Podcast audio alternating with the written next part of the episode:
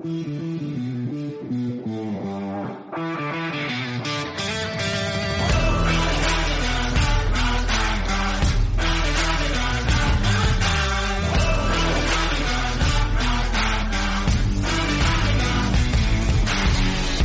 escuchando tu podcast de baloncesto.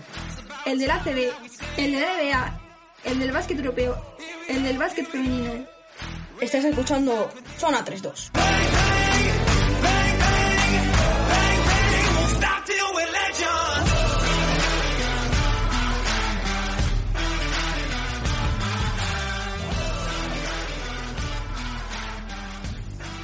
Hola a todos, bienvenidos a la edición número 25 de la tercera temporada de Zona 3.2. Una edición en la que no quiero decirlo muy alto, pero creo que podremos empezar a hablar de cosas normales. Hemos dejado atrás copas, selecciones, eh, inicios de conflictos, cambios en las competiciones y bueno, alguna noticia. Todo esto nos ha ido dejando, pero creo que podremos empezar y, y volver a lo que era nuestra dinámica habitual, nuestra estructura habitual y nuestro podcast como tal y como lo conocíais todos. Vamos a intentarlo, por lo menos que así sea, aunque una de las maravillas de esto es que cada semana podemos hacer algo diferente y traeros algo diferente a este a la plataforma de podcast donde queráis escucharnos. Vamos a empezar a presentarnos porque creo que hoy tenemos tanto de qué hablar que se nos va a ir un poquito largo, así que vamos a intentar condensar y por lo menos mm, dirigirnos a las presentaciones rápidamente. Javi Morilla, muy buenas, ¿cómo estás? Muy buenas, ¿qué tal Joaquín? ¿Qué tal Pepe? Pues muy bien, aquí deseando, deseando hacer este, este resumen de la, de la semana, que además, además intuyo que una parte de la audiencia disfrutará mucho vernos sufrir en uno de los, de los, de los temas candentes. Ahora, ahora vamos a eso, que vamos a hablar prontito, prontito, de esta, de esta situación que estamos viviendo en la capital de España. Vamos con Pepe Kubrick, muy buenas, ¿cómo lo llevas? Eh, buenas tardes, pues muy bien, muy bien. Como tú dices, pues intentando recuperar la normalidad y disfrutando, qué duda cabe, de, de, todo el baloncesto que tenemos, porque la verdad es que prácticamente todos los días hay partidos de cualquier competición, con lo cual es para estar encantado cualquier aficionado a este deporte.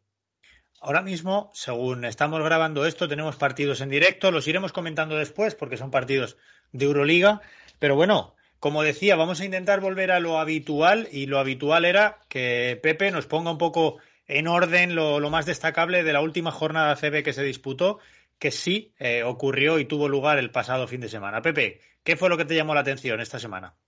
Bueno, vamos a intentar poner en orden la CB, sí, porque ya hemos tenido otra vez muchos partidos, pero todavía esto sigue siendo un poco puzzle porque la verdad es que no todos eh, han correspondido a la jornada a la, jornada en curso, que, hubiera, que, era la, la, vigésimo tercera. Eh, podemos empezar por el viernes, incluso. El viernes ya tuvimos un partido entre Juventud y, Río Breogán eh, aplazado que correspondía a la jornada 18 con victoria del Río Breogán en casa, 96-78. Y, ya, y nos vamos al sábado, el sábado y partidazos. El sábado tuvimos, pues para empezar, también aplazado de la jornada 18, un, Valencia-Barcelona. Eh, el Valencia le vuelve a ganar esta temporada al Barcelona, por eso joder, seguimos pensando que el Valencia fue el gran pinchazo de esta copa, porque el Valencia con el equipo entero, qué buena pinta tiene. Eh, y, y, esta temporada le ha ganado ya los dos partidos a CB, aunque en la Fonteta creo que no le ganaba desde 2017. ¿eh? Una primera parte igualada, pero en la segunda parte yo creo que muy superior el Valencia al final le gana 86-76 y sobre todo mucha superioridad en el rebote, ¿eh? 44 a 23 en ese apartado estadístico. Eh, a esa misma hora tuvimos también otro partidazo, un, un Unicaja UCAM que acaba, bueno, 87-88 con remontada de los murcianos, con un tiro ganador de McFadden, que además es que se hace un partidazo, 27 puntos y 22 de valoración y eh, un tema recurrente, el problema en el, en rebote del Unicaja, una vez más. Eh, 30-45 pierde en esta ocasión el Unicaja frente al equipo de, Murcia. Esto sí era de la, jornada que correspondía, de la 23. Eh, eh, luego tuvimos también otro partidazo brutal, Manresa Fuenlabrada, porque son dos equipos, además, que hacen un baloncesto muy alegre, independientemente de la clasificación de uno y otro, y no decepcionó el partido. 99-89 eh, con otro partidazo de, de Chima Moneque, eh, otro doble-doble, 14 más 10. 22 de valoración.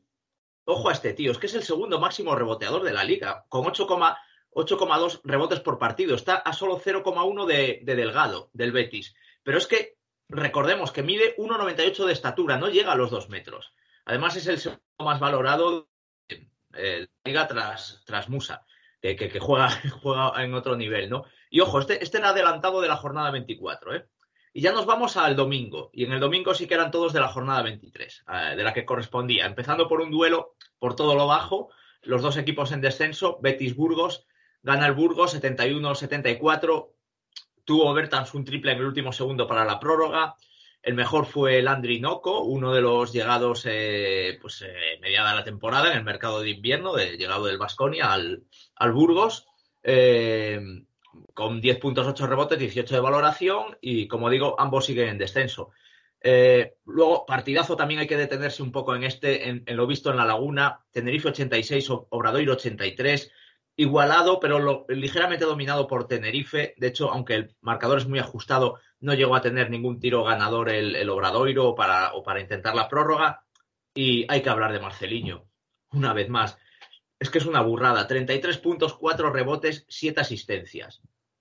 Repito, 33 puntos, 4 rebotes y 7 asistencias. Sobre todo, 34, perdón, 33 puntos, 7 asistencias. Esto quiere decir que unos entre 57 y 60 puntos más o menos salieron de las manos de Marceliño, de los 86 puntos que en total anota su equipo. Todo esto con sus 38 años, en un año, o sea, perdón, en un mes eh, más o menos, o mes y poco, cumple 39. Y, en fin, eh, también muy bien Fitipaldo, por cierto, que hace, hace 14 puntos. Eh, y en los minutos finales, además, mm, de hecho, Vidorreta pone a los dos bases juntos y, es clave para, para decidir el partido. Ojo a este dato, con el partido de Marceliño, sin embargo, tiene un menos uno en pista, en, producción en cancha. No quiere decir porque no produjese para su equipo, todo lo contrario, pero sí que en, en esos momentos también el Obradoiro produjo mucho. Por eso he hablado de Fitipaldo también, porque Fitipaldo son solo 14 puntos, pero con él es un más 9 en cancha. Y sobre todo, eh, los puntos que anota en los minutos finales. Eh, y luego tenemos eh, la victoria del Río Breogán en Andorra, eh, 79-86, a pesar del partidazo de Hanna, 18 puntos, 4 rebotes, 6 asistencias, 27 de valoración, pero otra vez Musa, imparable Musa, 21 puntos, 7 rebotes, 26 de valoración. Eh, el Juventud mmm, rompe esa racha fantástica que, llevaba el Bilbao en casa, que llevaba ya no sé cuántos meses sin perder, y bueno, pues tiene que ser un gran Juventud el que gane allí, ¿no? Eh, segunda victoria en, tres días, porque ya hemos dicho que había jugado contra el Río Breogán el viernes, y, gana 71-77. Mm, ajustado, pero la verdad es que bien ganado. Al final del tercer cuarto ganaban de 15 incluso. Eh, partidazo de Tommy, 14 más 10, 23 de valoración, pero hay que quedarse otra vez con Joel Parra. Eh, 19 puntos, 2 rebotes, 19 de valoración, es su máxima anotación. 19 puntos, 7 de 12 en tiros de campo. Y es que este chico, si progresa en ataque y en el tiro, como está progresando, tenemos ahí un alero, porque por lo demás lo tiene todo. Físicamente es tremendo, gran defensor, reboteador. Bueno, eh, y luego pues tenemos eh, eh, un partido que pintaba muy bien sobre el papel, un Madrid-Basconia, 72-80, constatando el pésimo momento del, del Real Madrid, que lleva un balance de por debajo del 50% desde febrero en las tres competiciones, contando la Copa del Rey.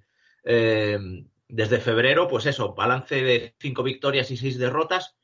Es la tercera derrota consecutiva en casa en la CB y es un partido que vuelve a, a dejar muy malas sensaciones. 4 de 24 en tiros de tres. Superado en el rebote, no mucho, 34-38, pero sobre todo le castiga no cerrar el propio aro. Eh, de 37 rebotes en el aro madridista, hay 9 que captura el Vasconia. Y Tavares otra vez vuelve a sufrir ante pivos móviles, ¿no? Ante Matt Costello tirando de fuera y Steven Enoch no tanto de fuera, pero sí es un jugador muy bueno en la media distancia. Y ahí castigó mucho el Vasconia, que no está haciendo una buena temporada, pero ojo, ha ganado en el Wizzing Center, ha ganado en el Palau y ha ganado en la Fonteta. Eh, y bueno, y por último, pues eh, acabamos con un Zaragoza 76, Gran Canaria 86. Eh, hablando de pivots móviles, pues aquí tenemos los 24 puntos y 5 rebotes con 6 de 9 en triples de, John Shurna del Gran Canaria. En la clasificación siguen dominando el Madrid y Barcelona con 17-5 y 15-4 respectivamente. El Madrid aparece primero porque tiene más victorias, pero el Barcelona tiene mejor porcentaje, 79% por 77 del Madrid. Luego sigue tercero Manresa, sorprendente, 15-7. Luego tenemos ahí Valencia, Juventud, Tenerife y Basconia, Yuca, Murcia, que completarían playoffs, pero ojo, muchas opciones también para Breogán, Gran Canaria y Bilbao, que están todos en un pañuelo, 11-10, 10-10, 10-11, prácticamente iguales. Unicaja y Zaragoza, parece que en tierra de nadie, con 8-13 y 8-14 respectivamente, y de hecho tienen más cerca el descenso que los playoffs. Y luego abajo tenemos mucho atasco. Andorra, Fuenlabrada, Obradoiro, Burgos y Betis están todos entre 6 y 7 victorias y entre un 29 y un 32% de victorias. Javi, lo decías en tu presentación, ahora mismo pensar en ACB y hablar de ACB es, eh, nos invita, nos lleva, nos arrastra a hablar del Real Madrid. No te voy a preguntar si el Real Madrid está en crisis, porque es que es una cosa evidente ahora mismo, al menos en crisis de resultados. Lo que vamos a intentar es eh, entender o, o, hacerle al oyente entender qué puede estar pasando en el Within Center, qué puede estar fallando para que un equipo y un proyecto como el de Pablo Lasso, que ha sido siempre sólido, siempre estable y que no ha tenido estos bajones tan grandes. Sí, ha tenido pequeños picos de resultados y de rendimiento, pero un bajón tan grande y tan llamativo, eh, por ejemplo, vamos a poner como ejemplo el partido que juega en, en, eh, en Kaunas, precisamente era hace un par de semanas, si no, si no recuerdo mal, el Real Madrid se queda en 47 puntos, perdiendo de 21, 68, 41, 47, perdón. Eh, ¿A qué, a grandes rasgos y sobre una pincelada, sobre un lienzo en blanco, Javi, ¿a qué achacas tú este momento que está viviendo el Real Madrid ahora mismo? Entre todas las, razones que vamos a hablar, eh, la primera que destaca es evidentemente el derrumbe del juego exterior del equipo. El juego exterior del equipo eh, ha fracasado estrepitosamente eh, en este momento clave de la temporada. No, no, no, no, no era fuerte, se intuía desde el principio de la temporada que el Madrid esa parte no la había cuidado bien, los, los relevos en el puesto de base no estaban rindiendo como, como esperaba la gerencia.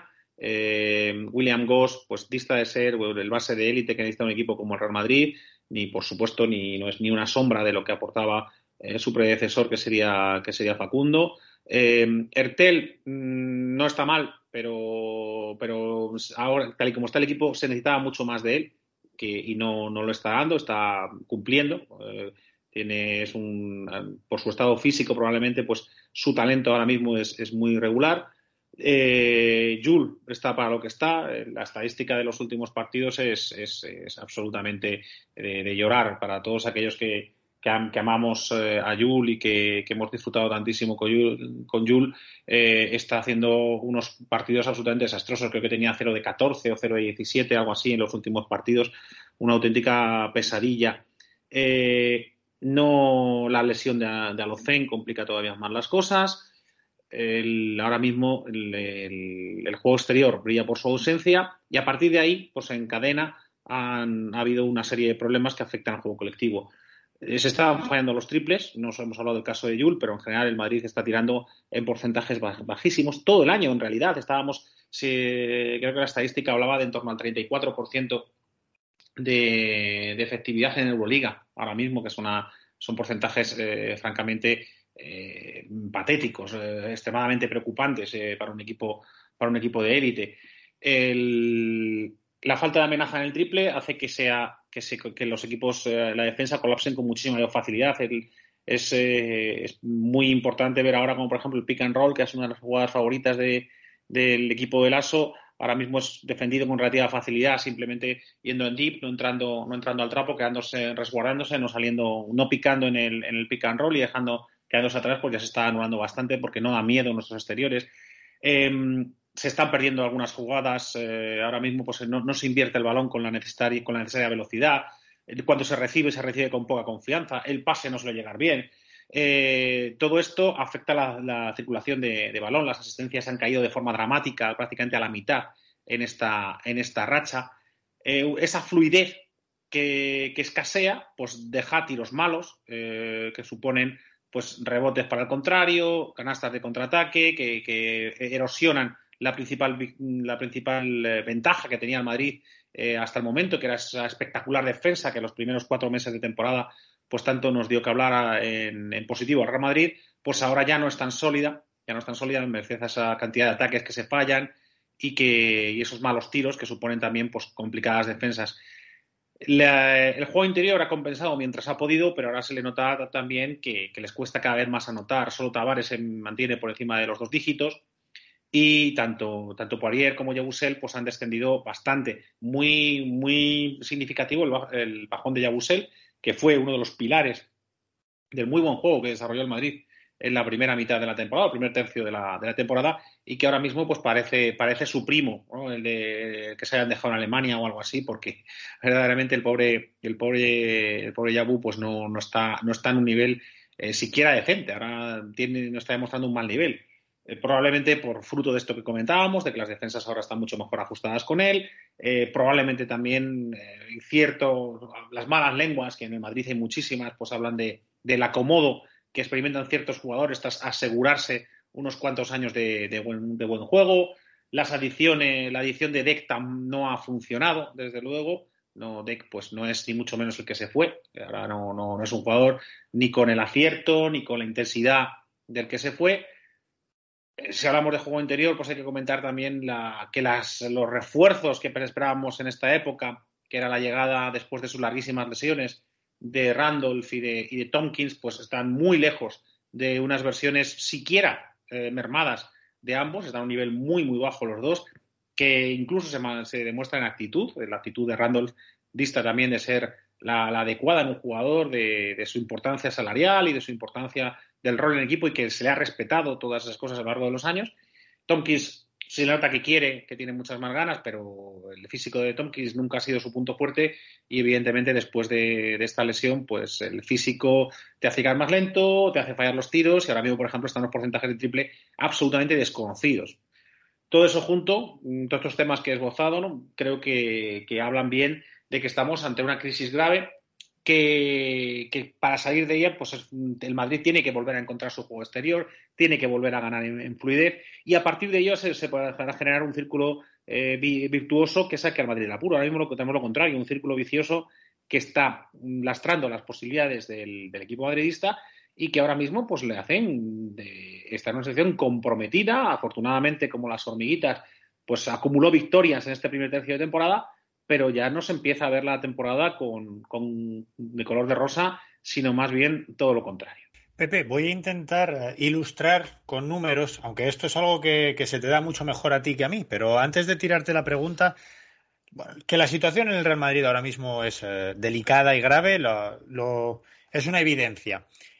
Pero voy a traerte los números de 2022. El balance total en 2022, desde, desde el 1 de enero, que, comienza, que comenzara este año en, el del Real Madrid es de 12-8, es decir, todavía es un balance positivo, 12 victorias, 8 derrotas. Ahora, estas 8 derrotas se producen todas a partir del 23 de enero, es decir, el Real Madrid de los primeros 22 días del año acumula un 5-0. Además, una acumulación de partidos, tuvo que recuperar algún partido eh, aplazado, etcétera. Entonces, hasta el 23 de enero el Real Madrid comienza el año con un 5-0. Ahora, desde ese 23 de enero, el balance es 7 victorias, ocho derrotas. Teniendo en cuenta que además de estas ocho derrotas, tres se producen frente al Barcelona, una de ellas eh, suponiendo el campeonato de, la Copa del Rey para el Barcelona, con ya sabemos lo, doloroso que es la, la derrota entre, entre, estos equipos, alguna, como le decía antes, ¿no? La de Zalgiris.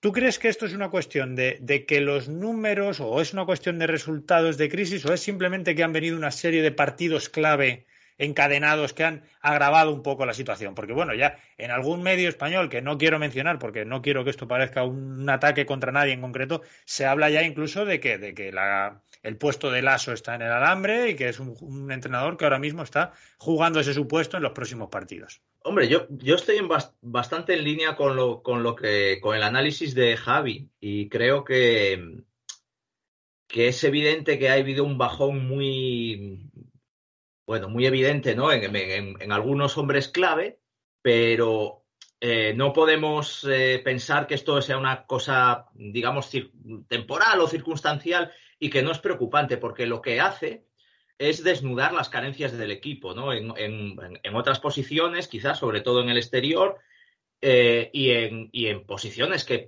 que parecen las mejor asentadas como la interior también, ¿no? Y me explico. Para mí el Madrid, sobre todo, teniendo en cuenta que el juego exterior Sabíamos que esta temporada no era el fuerte del Madrid, ni el ataque en general, sino más bien la defensa.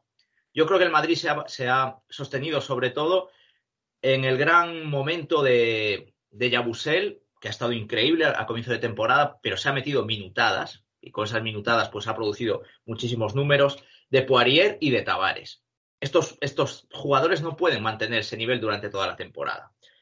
Los números de Tavares siguen siendo buenos, pero ojo, están bajando un poquito en, determinadas cosas, ¿no? Tavares está promediando, eh, si me fijo solo en ACB, un 6,5 en rebotes en liga. Bueno, está bien, pero tampoco es una barbaridad para un jugador de su tamaño, ¿no? Pero, por ejemplo, en algunas de estas derrotas, ante el Valencia se quedó en tres, en tres rebotes. Ante el Vasconia el otro día se quedó en cuatro rebotes, ¿no? Parece muy poco para, para un pivot de, de, su categoría, al que le hemos visto en muchas ocasiones hacer dobles dobles con una facilidad pasmosa, ¿no? Y ahora no lo estamos viendo. Claro, a estas alturas de temporada, yo creo que en la planificación del equipo se pensaba que jugadores como Tompkins o como Randolph o incluso Gavidec, pues ya pudieran estar aportando mucho más y no está siendo así. Esto hablando por dentro, que es por donde yo digo que me parece que es donde el, Madrid tiene la mayor fortaleza, ¿no? Me parece que tiene la mejor batería de hombres altos de Europa. Y luego por fuera, pues también lo ha explicado muy bien Javi, es que es, ahí sí que no podemos hablar de, algo circunstancial. Ahí sí que el Madrid creo que tiene un problema que va a arrastrar durante toda la temporada, porque esto no, no, no, no va a conseguir ahora de repente, no sé, eh, un, un killer, ¿no? Y no, o, ahora de repente no van a empezar a Rudy o Yul a convertirse en excelsos tiradores cuando tampoco lo, han sido realmente a lo largo de su carrera, ¿no?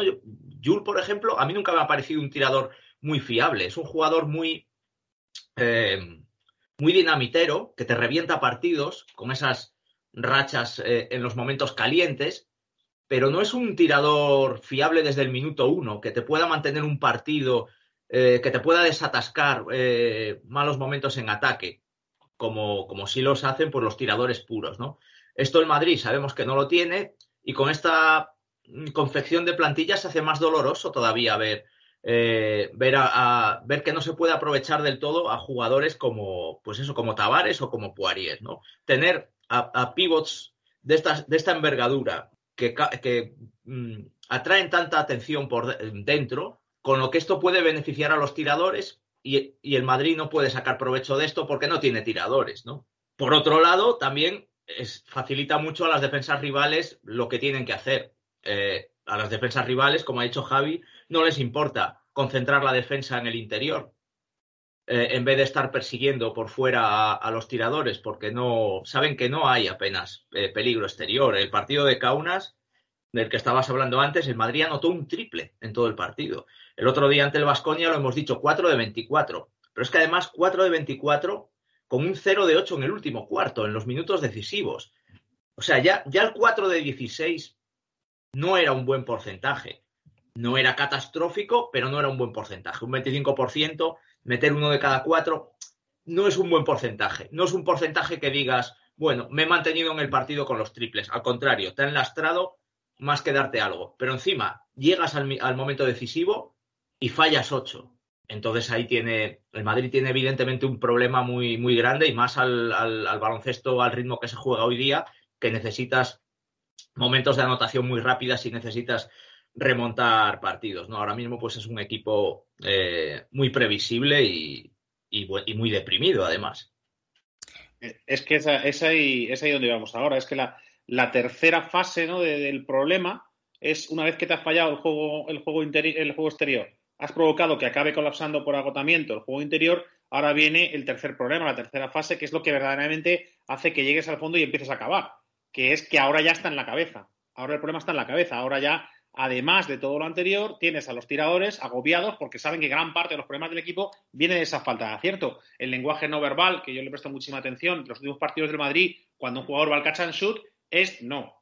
Es no, no va a entrar. Es, ay madre, otra vez. Es, mm, no hay esa confianza y en el tiro, todos los que se han acercado al baloncesto, todos los que han jugado baloncesto, te lo pueden decir, que es que el tiro eh, tiene un 30% de, de carácter psicológico y ahora mismo el Madrid ese 30% está tirando para abajo, hace que el balón se quede corto, hace que el balón vaya largo, porque no, no hay esa confianza, porque ahora verdaderamente son conscientes de que pueden fallar y eso es medio tiro fallado. Entonces ahora, ahora está en la tercera fase de la crisis, que, en la cual pues eh, ya hace que, no estemos hablando de una crisis puntual, lo decía al principio Joaquín, no estamos hablando de, de ese valle de forma del que hemos hablado eh, durante los últimos 10 años con Lasso, ¿no? que siempre hablamos de ese valle de forma que solía ocurrir en enero, a veces un poquito más tarde, febrero, alrededor de la Copa. No, no, ahora es otra cosa eh, que, se prolongue, que se prolonga en el tiempo y además que parece ser que tiene razones estructurales y por tanto de, difícil solución y que complican muchísimo el futuro del equipo para a muy corto plazo. Vamos a intentar eh, el análisis que habéis hecho los dos del problema me parece inmejorable. Vamos a intentar ahora darle una vuelta más a esto y vamos a pensar o intentar eh, proponer la solución. Ya hemos analizado el problema. Ahora, Pepe, eh, los medios, sobre todo españoles, eh, fíjate, mucho más que europeos, que también he estado mirando por ahí y en Europa no se habla del ASO, se habla de los malos resultados del Madrid, pero es aquí en España donde se habla del ASO, donde se le dice que está en el alambre, etcétera. Escuchándoos a los dos, entendemos que, lo del Real Madrid a día de hoy es básicamente un problema de juego, un problema de jugadores, del tiro exterior que no funciona, el juego interior que colapsa, el jugador que entra en esa dinámica de eh, negatividad y de, pesimismo.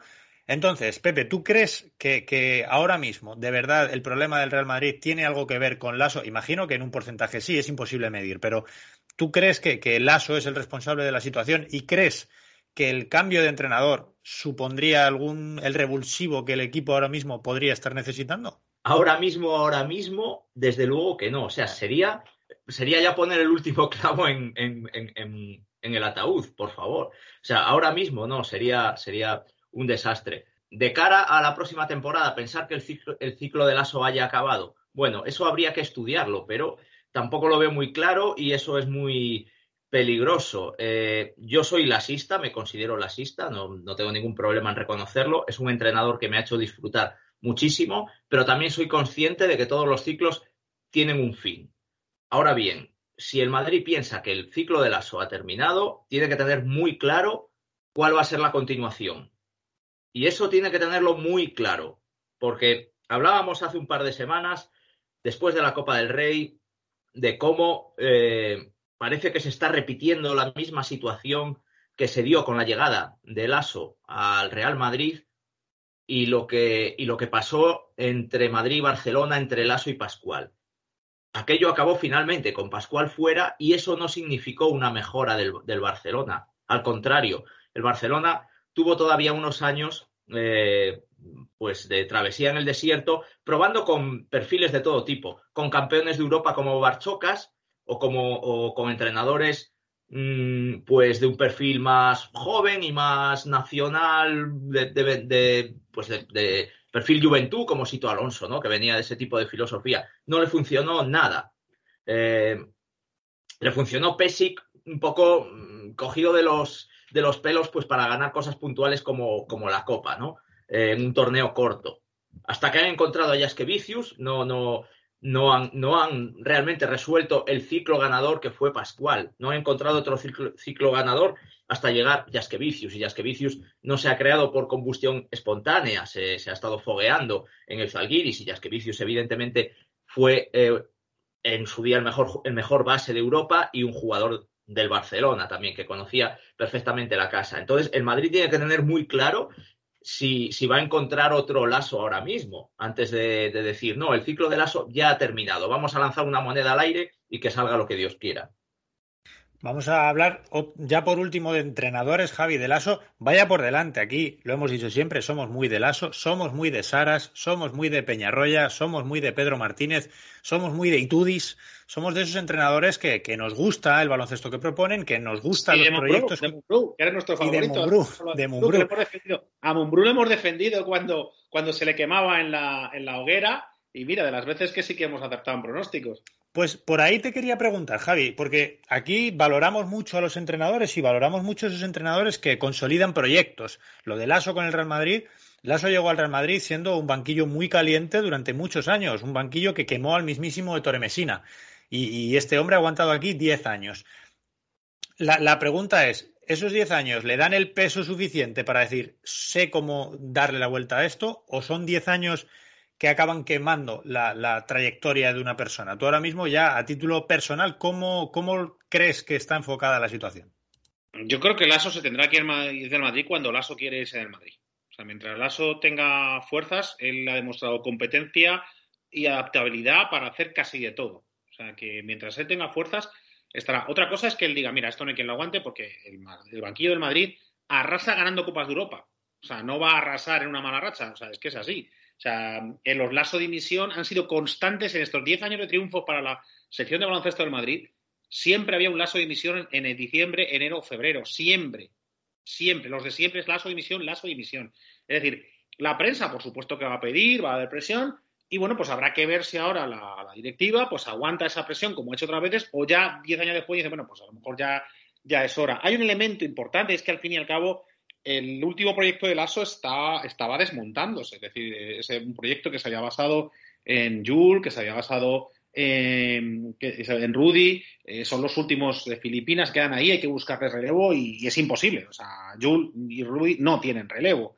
¿Qué, qué vas? ¿Quién, ¿Quién va a ocupar su lugar? Es algo complicadísimo. Este año se ha iniciado una renovación interesante, con fichajes, con fichajes muy, muy, muy interesantes y jóvenes, lo comentábamos en, en episodios pasados. Pero claro, todavía hay un elemento de, veteranos que, este año se ha notado, de, hecho, el mal relevo de uno de ellos, que es lo de Carroll. O sea, la situación de Carroll es absurda, la mires por donde la mires. Es absurdo que, se, haya, que se haya permitido llegar a esta situación.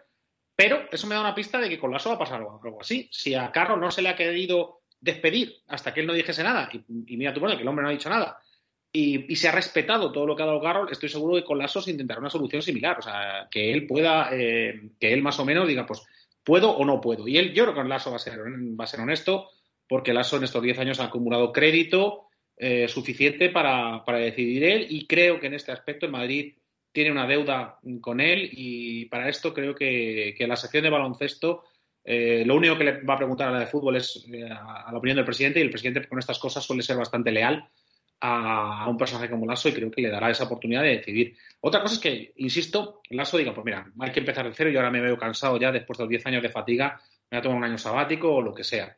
Pero luego, si el Madrid optase por una solución rápida, sería un auténtico desastre, porque hemos hablado de que los problemas ahora mismo son estructurales. ahora mismo el problema del juego exterior es estructural, las apuestas que se habían hecho no han funcionado, no han funcionado, y ya está, esto a veces pasa, a veces pasa que, no, que los fichajes no funcionan lo bien que deben. Una vez el año pasado fueron las lesiones, este año no se han adaptado los fichajes, ganar es complicado, no siempre se consiguen. Hablaba muy bien y muy oportunamente Pepe de, las similitudes del paralelismo con la época de Xavi Pascual, que lo ganó absolutamente todo con el Barça, que dio la época más, más gloriosa del baloncesto blaugrana y que se fue de mala manera y que, y que fue echarle y comenzar una travesía del desierto en la cual daba igual los pedazos de jugadores que tenía el Barcelona, que en todo el ciclo de derrotas que supuso la llegada de Lasso después del inicio del ciclo ganador del Real Madrid, pues en toda esa época el Barça siguió teniendo una de las mejores plantillas de Europa, si no la mejor algún año, y aún así no se conseguía, no se conseguía ganar, fallaba una cosa, fallaba otra, fallaba la química,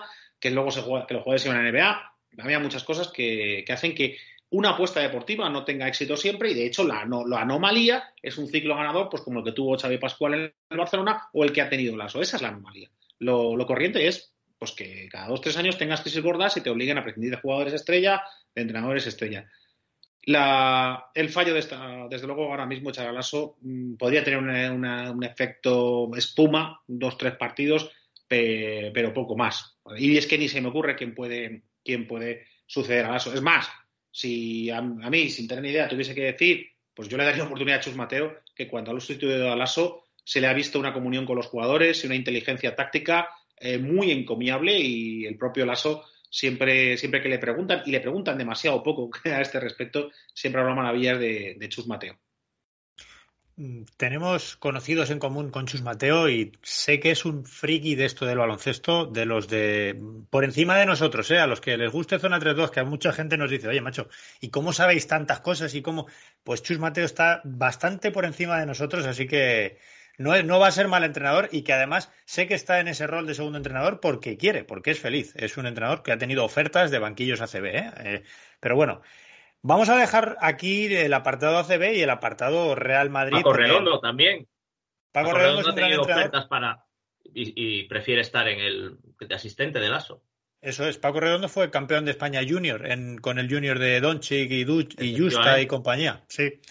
Gran entrenador también. También tengo buenas referencias de conocidos que, que, tenemos en común. Al final, el baloncesto aquí en Madrid es un mercado más pequeño de lo que, de lo que parece. En fin, el, como decía, me gusta el análisis que, hemos hecho de este, de este problema, de esta situación, porque hemos analizado el problema desde varios ángulos, hemos intentado proponer eh, la solución o lo que creemos que es la solución, así que creemos y esperamos que a todos los que lo escuchéis os guste, os llene, os, os informe. Y si no, pues bueno, ya buscaremos otros equipos en crisis e iremos analizando las situaciones de otra manera. Ahora, Intentaremos no hablar mucho de la crisis del Madrid, pero tenemos que empezar a hablar del baloncesto europeo, de la Euroliga y de todo lo que está pasando en el continente. Vámonos al segundo bloque, vámonos al baloncesto europeo.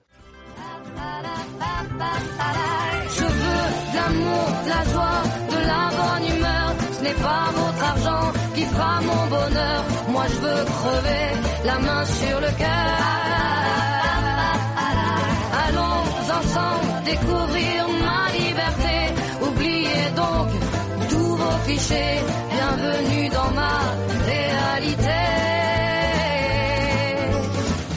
Bueno, esta semana vamos a hablar de varias cosas diferentes, pero Pepe, empezamos si te parece por el repaso habitual de las, del resto de competiciones para ver cómo van las cosas por Europa y luego nos centramos un poco en, otra vez, desgraciadamente, cómo nos están afectando las cosas eh, que no tienen que ver con el baloncesto al baloncesto.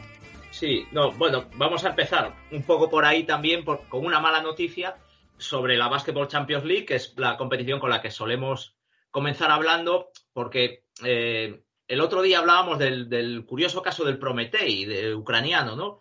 Eh, eh, este equipo de, de Kamiansk, aunque estaba jugando en, en, Saporilla ahora, de hecho el jugó allí, que bueno, tristemente famosa esta localidad ahora por lo de la central nuclear bombardeada, ¿no? Pero bueno, el, club, la sede la tiene en Kamiansk, tú buscas su, su web oficial y tal, y viene acreditado como, como, un equipo de Kamiansk, que es una localidad más pequeña. Se habían ido a la República Checa, a Nimburg, por los buenos contactos de, su entrenador, que de hecho creo que es el actual seleccionador de la República Checa, si no me, si no me equivoco. Eh, bueno, pues nada, esto les ha durado nada, una semana. Eh, su último partido ha sido en Basketball Champions League, precisamente una derrota ante el club Napoca rumano, 81-92, y a los dos días prácticamente nos hemos enterado que su presidente pues ha decidido desmantelar, desmantelar el club, ambas secciones, masculina y femenina, y destinar todo, todos los recursos al, ejército. Bueno, es una decisión que no voy a, juzgar, no voy a meterme en ella, pero evidentemente es una malísima noticia. Eh, gana la guerra y pierde el deporte. En fin, o sea que una, malísima noticia. Eh, el grupo del Unicaja se queda con tres equipos. Más fácil para el Unicaja clasificarse, evidentemente, para, para, esa, para la siguiente ronda de, de playoffs de, de, los ocho mejores. Eh, y bueno, pues desbandada, lógicamente, también de, jugadores. ¿no? hay un, un, poco de mercado loco estos días por culpa de, de todo esto, ¿no? El Prometei, además, era un proyecto a mí me parecía muy interesante, ¿no? es un club fundado en 2018, pero, pero que a medio plazo tenía, tenía muchas ambiciones, ¿no? Y, tenía un equipo bastante majo, ¿no? Y bueno, sus mejores jugadores, los que no son ucranianos, pues ya, ya están volando, ¿no? Es el caso de D'Angelo Harrison, que, que se vuelve a Italia, al Happy Casa Brindisi, estaba siendo su mejor jugador. Chris Dow al Bamber alemán, el pívot croata Miro Vilán eh, a Italia, al Sassari, que creo que ya jugó allí también. Y, bueno, pues eh, al Unicaja, como digo, le, viene bien porque además se anulan los resultados y el Unicaja, recordemos, que había perdido eh, allí por un punto. en lo estrictamente deportivo, por cierto, el Unicaja está, ganando, está jugando ahora mismo en Rumanía con el Club Nazpoca, está ganando de cinco puntos. Y ayer lunes, 7 de marzo, tuvimos victoria del Manresa entre, entre Viso, 88-103. En este grupo sigue líder el Tofas Bursa con 3-0, pero el Manresa ya está segundo con 2-1. En la Eurocup no tuvimos jornada, pero sí la tenemos esta semana. Tenemos hoy mismo al Valencia eh, visitando Francia, juega contra el Bourg. Y mañana tenemos un derby entre Andorra y Juventud de la Eurocup vamos a hablar un poquito ahora referente a la Euroliga. Eh, de la Euroliga vamos a dar los resultados de la, de la pasada jornada. Eh, Barcelona 88, Mónaco 83. El Real Madrid no jugó porque tenía partido contra el Cesca. El Vasconia tuvo dos partidos porque tenía uno aplazado, el de, la jornada 19 eh, en Israel. Y también viajó a Belgrado. Y son dos partidos que nos dejó ahí una sensación muy amarga, porque estuvo ahí, estuvo ahí muy cerquita el Vasconia, sobre todo en Tel Aviv, perdió 94-93. Es cierto que la última posesión ya fue del Maccabi, no, llegamos a ver un intento de tiro ganador, pero, pero es que estuvo ahí y, en Belgrado, pues prácticamente igual, 86-83. Dio buenas sensaciones la semana pasada el Vasconia, pero no le valió para, para ganar. Eh, y esta semana, bueno, pues tenemos al Real Madrid que está jugando ahora mismo en Belgrado, precisamente, eh, partido aplazado de la jornada 20, el Vasconia va a jugar dentro de un rato, también aplazado de la 20, recibiendo al EFES. Eh, ambos equipos pues tienen también partido esta jornada. El, Madrid va a recibir al Milán, partidazo. En otro momento hubiera sido un partidazo. Ahora mismo, hombre, lo es, pero parece, da la sensación de que el Milán viene a hacer sangre. Y el Vasconia va a viajar a, Francia a jugar contra el Asbel. Eh, y el Barcelona, bueno, pues tenemos el retorno de, de Saras a su casa, a Kaunas hay un, un Zalgiris Barça. Eh, pero lo más interesante de Euroliga casi esta semana es el mercado, porque claro, con lo que, con todo lo que ha pasado y con la, bueno, la suspensión temporal, en, principio, de los equipos rusos, pues, pues eh, los jugadores se han movido. Bueno, ya se habían movido algunos antes de, la decisión de la Euroliga, caso de Sengeria, por ejemplo, georgiano, abandonando el, el Cesca, ¿no? Eh, bueno, pues el, el, CESCA ha sido el equipo más eh, que más ha estado en las noticias y vinculado además al mismo equipo, a la Virtus de, de Scariolo, porque conocimos la noticia de Daniel Hackett hace unos días de, su vuelta a Italia a jugar en la Virtus, pero pues esta mañana se daba ya por hecho que, que finalmente, que estaba pasando unos días en Valencia, tiene residencia allí, se da por hecho que, firma por la Virtus también. O sea que equipazo el que le queda a la Virtus de, de, Scariolo. Eh, en Rusia, que están jugando la liga doméstica, es muy curioso lo que están haciendo, pues claro, es fichar jugadores rusos, ¿no? Y estos, pero ya retirados prácticamente. Hemos visto estos días que, el Zenit pues ha fichado a, a, a Frizon, a, Sergi Modnia, eh, con casi 40 años, eh, bueno, ha llegado un alero americano también de la Liga Checa, Aaron Carver, que habrá dicho, pues mira, eh, eh, aun con todo lo que está pasando, ir a jugar a Rusia es un salto de calidad. bueno, hemos visto salir también del, del Unis Kazan a John Holland dirección al, al Bursapor. Y otra noticia también vinculada al mercado ruso, King Cook, el jugador campeón de la NBA con Golden State Warriors, estaba jugando en el Lokomotiv y, bueno, pues ha vuelto a la NBA, a Sacramento. Bueno, a Sacramento o al, a los Stockton Kings más bien porque está, está jugando en la, en la Liga de Desarrollo. Javi, esto último que nos comentaba Pepe es la noticia en la Euroliga de esta, de esta semana. Sobre todo el nombre de Sengelia es un jugador que pasa de jugar Euroliga a jugar Eurocup, pone a Virtus junto con Daniel Hackett el, como candidato número uno y dos para, para, para, ganar esta Eurocup, como ya lo fuera la temporada pasada, que luego finalmente eh, resultó no serlo. Pero bueno, el nombre de Sengeli además es que rescinde contrato con CSK directamente, firma con Virtus solo hasta final de temporada, porque parece ser que, hay un preacuerdo con el Barcelona de cara a la próxima temporada. Entonces, ahora mismo yo no sé si, si eh, podemos pensar que el resto de equipos de Euroliga vayan a intentar seguir pescando por ahí o lo mejor está ya cogido y a partir de ahora pueda haber algunas obras. Estoy pensando, por ejemplo, en el caso del Real Madrid, que quizá para Euroliga no pueda contar con un jugador que, pesque por ahí, un tirador potable, si decíamos antes que le faltaba tiro, pero sí para, para Liga CB. Entonces, ¿cómo podrías ahora mismo ¿Tú, ¿Tú, mirarías al mercado ruso ahora mismo si fueras un GM de cualquier otro equipo de Euroliga? Hombre, mirar siempre, mirar, mirar hay que mirar, mirar hay que mirar y, más que nada porque si encuentras algo y te, vale bien, pues puedes mm, ver que te lo puedes quedar para la siguiente temporada. Ahora mismo creo que todos estarán con mentalidad puesta de agente libre, de aguantar lo que puedan estos, estos meses y, hacer pues como Sengeila, buscar un, destino adecuado, un top, eh, un top 4, un top 8 para, para, el año que, para el año que viene. Eh, hay jugadores interesantes, aunque al final eh, esta última, la, fortaleza de los equipos rusos este año ha sido, ha sido una fortaleza que tenía más que ver con, esquemas y con tradiciones que con el valor de, los jugadores. Comentábamos al principio que este año los equipos rusos no parecían en plantilla tan poderosos como en otras ocasiones.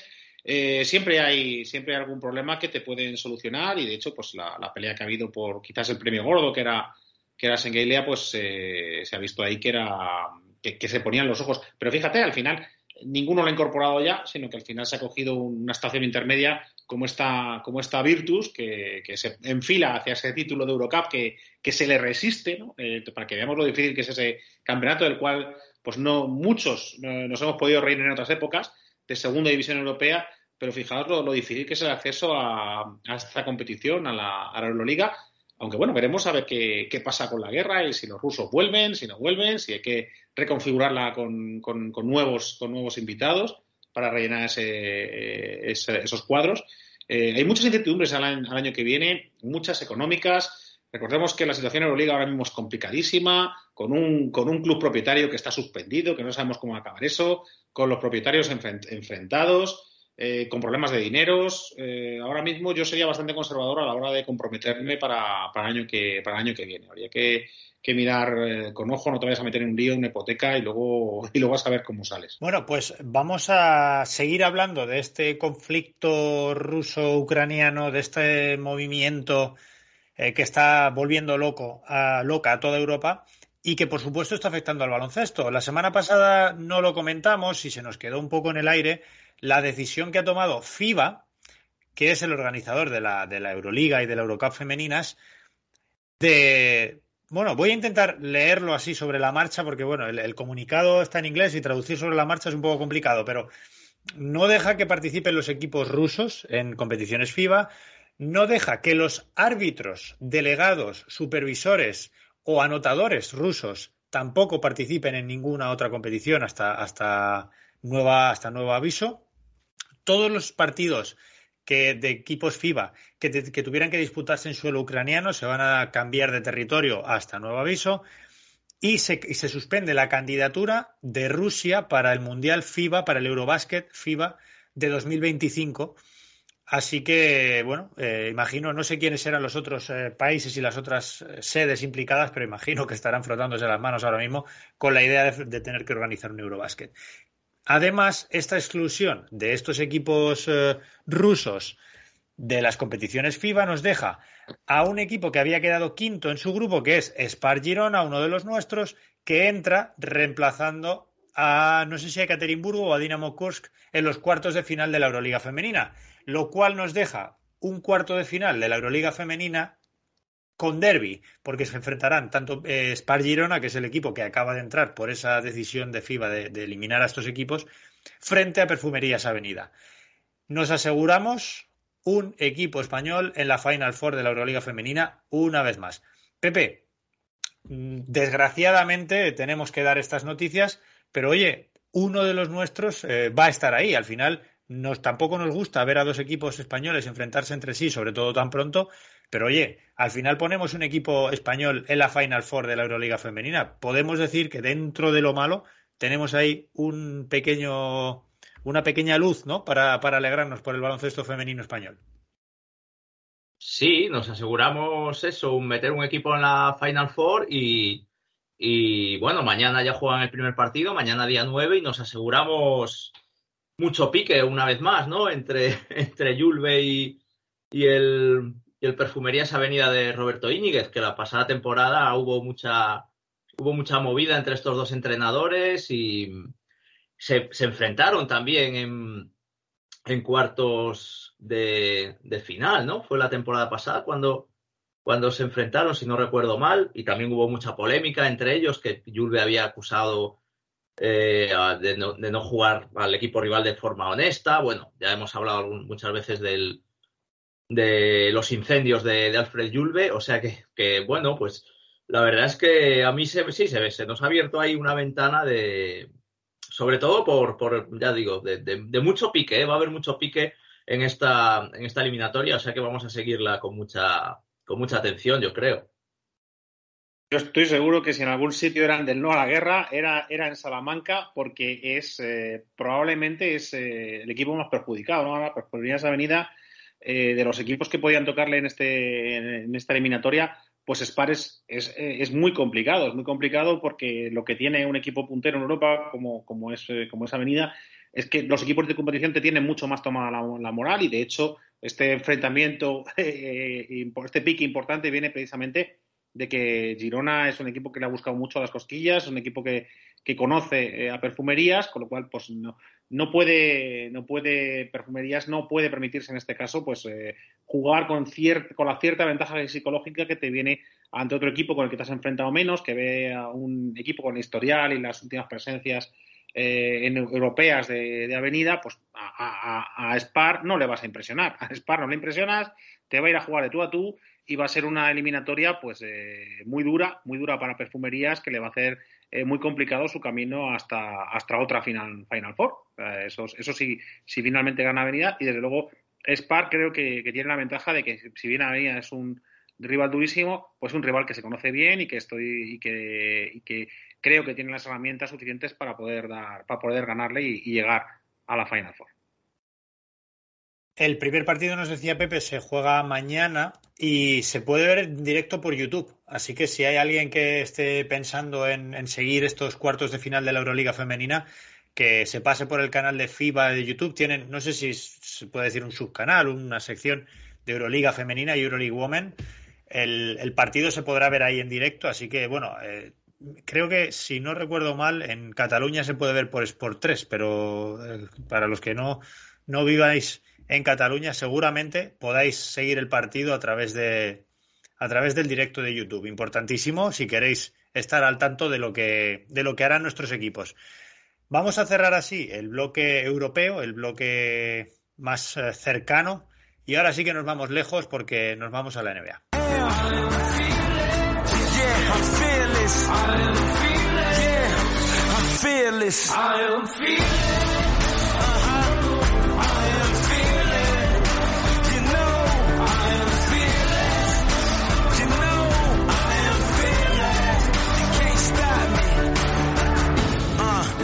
Tenemos un top 5 que hemos decidido dividir en, en, dos partes muy claramente diferenciadas. La gente que lo está pasando mal y la gente que está en pompa. Gente que está en un momento que nos tiene sorprendidos por, porque no están yendo las cosas todo lo bien que solían, aunque igual he empezado mal diciendo que es gente que lo está pasando mal. Vamos a ver, es gente que estaba muy bien y ahora no está tan bien. Ya lo iréis viendo poco a poco. En medio hemos metido a un señor que sigue en su línea, que sigue haciendo las cosas bien. Y vamos a terminar, ya sabéis, los puestos más altos del ranking con la gente que está ahora mismo en una mejor situación y disfrutando de la vida de estar ahí arriba. Vamos a empezar, Javi, vamos a ir por abajo, vamos al número 5, gente que lo está pasando chungo, eh, chungo, perdón, en nuestro número 5 el titular es, ¿se están desinflando los Chicago Bulls? Pues evidentemente sí, los Chicago no son lo que eran, la plaga de lesiones que tuvo pues está, eh, se está empezando ya a, a cobrar eh, partidos y la racha pues es eh, extremadamente preocupante. La racha, como decíamos, es preocupante. Son cinco derrotas eh, consecutivas que, han hecho eh, perder gran parte de lo ganado eh, en, los, meses anteriores. Ahora mismo ha caído hasta la cuarta, hasta la cuarta posición. no es todavía dramática la situación. El segundo puesto está a solo partido y medio. El este estamos hablando de que está increíblemente fluido estas semanas y creo que lo va a estar hasta el final. Luego hablaremos de con qué fuerza están apretando, apretando por detrás. Pero es cierto que el, que da el equipo de Ascendent es preocupante. Ahora mismo su juego interior en el Power Forward es extremadamente débil. La consistencia ofensiva se está desplomando por ello. Eh, el pobre de Rosen le empiezan, ya le empiezan las aficiones rivales a recordar que se, que se acercan los playoffs y que ahí suele recibir el nombre de Frozen, el pobre, el pobre amigo de Demar. Eh, y, las caras mismo son de, son de preocupación. Son de preocupación porque la conferencia este no te puedes dormir ahora mismo. Decíamos que está a un punto y medio de, la segunda plaza, pero es que tiene detrás eh, pitando a unos Boston Celtics que luego hablaremos y no demasiado lejos tampoco, a, partido y medio tiene también a, los Cleveland, que si bien tampoco están en, situación, tampoco es que tengan un balance espectacular en los últimos tiempos, la distancia es demasiado corta como para sufrir una racha prolongada. Esos cinco derrotas seguidas, insisto, dan muy malas sensaciones y ahora mismo las perspectivas son eh, a, no, a, procurar no empeorar la situación porque eh, mejorarla no se ve eh, a corto plazo. Pepe, me he ido a mirar la, siguiente peor racha que había tenido Chicago en toda la temporada. Y mira, hay una cosa que me llama la atención. Antes de esta racha de cinco derrotas seguidas, había tenido una de cuatro derrotas seguidas entre el 13 y el 17 de junio, de enero, perdón.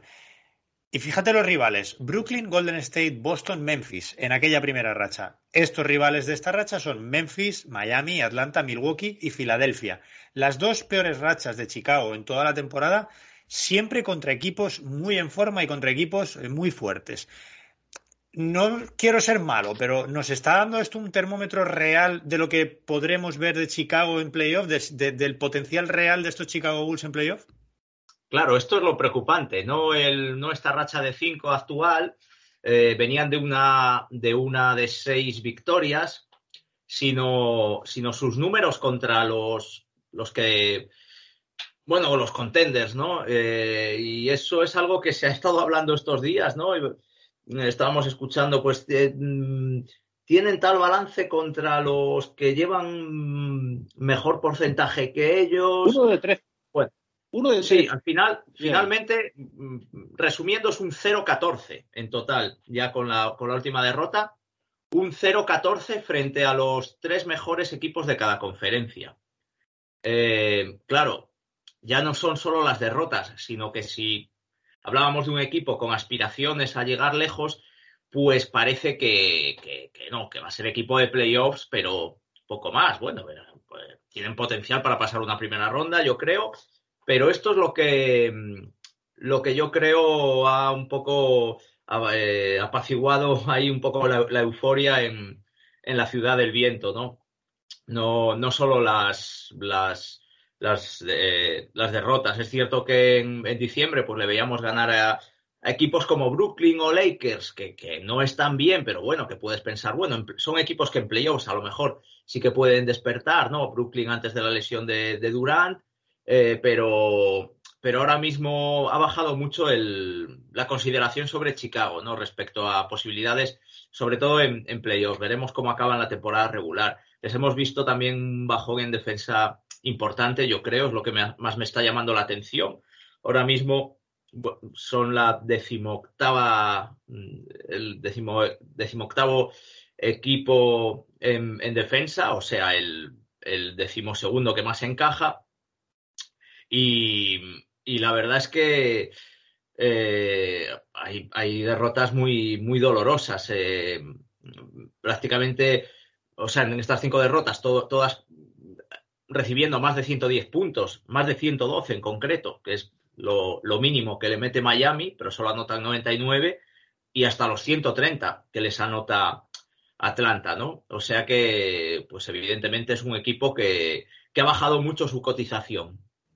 Javi, perdón, te hago la misma pregunta que a Pepe. ¿A ti esto te abre un poco los ojos? Es que fíjate, yo hasta que no había visto estos datos preparando este, este programa y para prepararle la pregunta a Pepe, no me había dado cuenta. Ayer justo hablaba con un compañero eh, y los dos decíamos, oye, el playoff en el este va a estar bonito y los dos empezamos a tirar nombres encima de la mesa y en, y en, un momento dado los dos nos dimos cuenta de que, oye, y ojo Chicago, que en un día tonto esta gente se pone a jugar y te gana un partido, pero fíjate lo que estamos diciendo, fíjate lo que nos acaba de comentar Pepe, mm, ¿te abre a ti los ojos esto? ¿Te hace perder eh, un poco la confianza en Chicago de cara al playoff ahora que estamos ya viendo el playoff venir?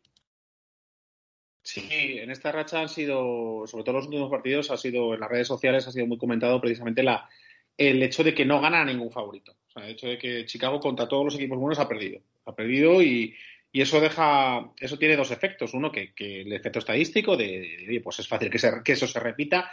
Y dos, la, la, cara con la que se quedan los jugadores. Recordemos que Chicago no es precisamente una, una plantilla que tenga grandes campeones de playoff. Todo lo contrario, tiene jugadores de estos que tienen marcada la etiqueta de sospechoso en playoff. Entonces, si jugadores que ya van marcadas con, van marcados con esta presión, que van a tener esta mochila de desconfianza encima, eh, le sumas el hecho de que este año no tienen experiencias ganadoras contra sus posibles rivales, pues tenemos, tenemos un cóctel muy peligroso de, sorpresa negativa en primera ronda. Yo creo que en las casas de apuestas estoy seguro que, ahora mismo no se dan cuotas muy altas por, por la victoria de, de, Chicago en primera ronda, cuando fíjate, es una lástima porque en temporada regular lo han estado haciendo muy, muy, muy bien y han sido unas sorpresas agradables, pero esa suma de, esa suma de, resultados y de lesiones, pues la verdad está, está lastrando al equipo, que se le nota, coge, se nota cojo en bastantes posiciones. Y a pesar de que de Rosen está espectacular, pues de Rosen, por mucho que le metan miedo con, con lo de The Frozen, etcétera, pues está el tío sobrepasando con amplitud los 30 puntos, con unos porcentajes unos porcentajes de, tiro efectivo eh, que son que son absolutamente que son absolutamente escandalosos. Estamos ahora mismo está eh, eh, incluso las derrotas está con, con, las últimas derrotas estaban 35,7 puntos y 65% de tiro de tiro real efectivo ¿vale? o sea que mm, estamos hablando de algo muy serio. Pero es que tampoco funciona por ejemplo es un equipo que tampoco funciona fuera. Solamente han ganado han perdido 9 de los 12 partidos fuera la verdad de la racha eh, es preocupante de cara, de cara a playoff. La, la, desde luego no, no, no, tiene buena pinta el equipo ahora mismo. Pero claro, también quizás le estábamos pidiendo mucho a, a, Chicago. Es el problema de estos, de estos equipos que mejoran tan bruscamente respecto a los, a los pronósticos. Y es que eh, ahora de repente pues se nos hace eh, caer en primera ronda o, mm, después de haber quedado a lo mejor cuarto en el factor cancha, pues nos, se nos antoja una catástrofe pero quizás es un equipo que, esa rotación ahora mismo está en desarrollo, que esta rotación le falta quizás un poquito de, madurez y tiene mucho más potencial de, futuro y exigirle resultados ya quizás tenga que ver también un poco por, con, la, franquicia que es, que es Chicago, que, tiene una tradición, que tiene un peso histórico y, el otro efecto que decíamos de, claro, lo han hecho también, de Rose han estado tan espectacular eh, en, los, en estos meses que quizás ahora esta bajada de expectativas pues tenga ese efecto negativo que tantas veces hemos comentado, ¿no? Cuando esperas una cosa y encuentras otra, pues eh, esto lastra mucho a afición, a jugadores y a prensa, con el mal ambiente que eso crea y, y, la desconfianza que eso supone de cara a ese drama que para muchos equipos tienen, tienen los playoffs y más para un equipo que viene de malos tiempos como es, como es Chicago.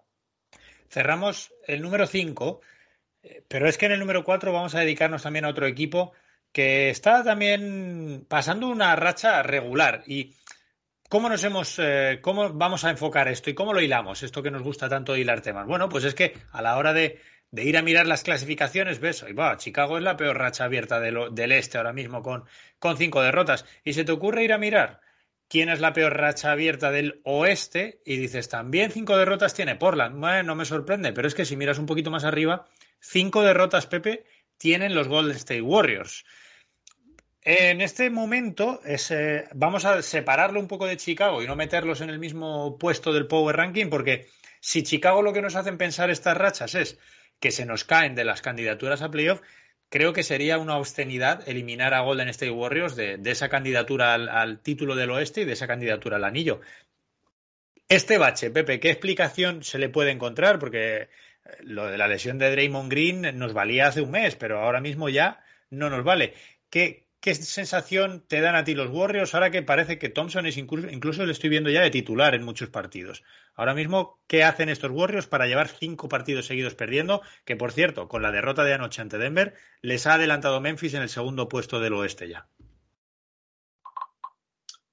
Es que yo creo que es una situación muy distinta a la de, a la de Chicago, ¿no? Por, precisamente por eso que hemos hablado de, que los resultados de Chicago ante, ante los equipos contenders y en Golden State me da la sensación de que siguen con cierto plan de, de rotaciones y bueno, de hecho lo ha dicho el propio Steve Kerr que, que va, va, va, a volver a una vieja rotación, un viejo sistema de rotación que, empleaba habitualmente con, con Curry entre 2015 y 2019, eh, que le va a situar alrededor de 36 minutos. Bueno, ha habido partidos, eh, el partido ante, eh, pues la anterior derrota ante Denver, ¿no? Que no jugó Curry. Ante Lakers.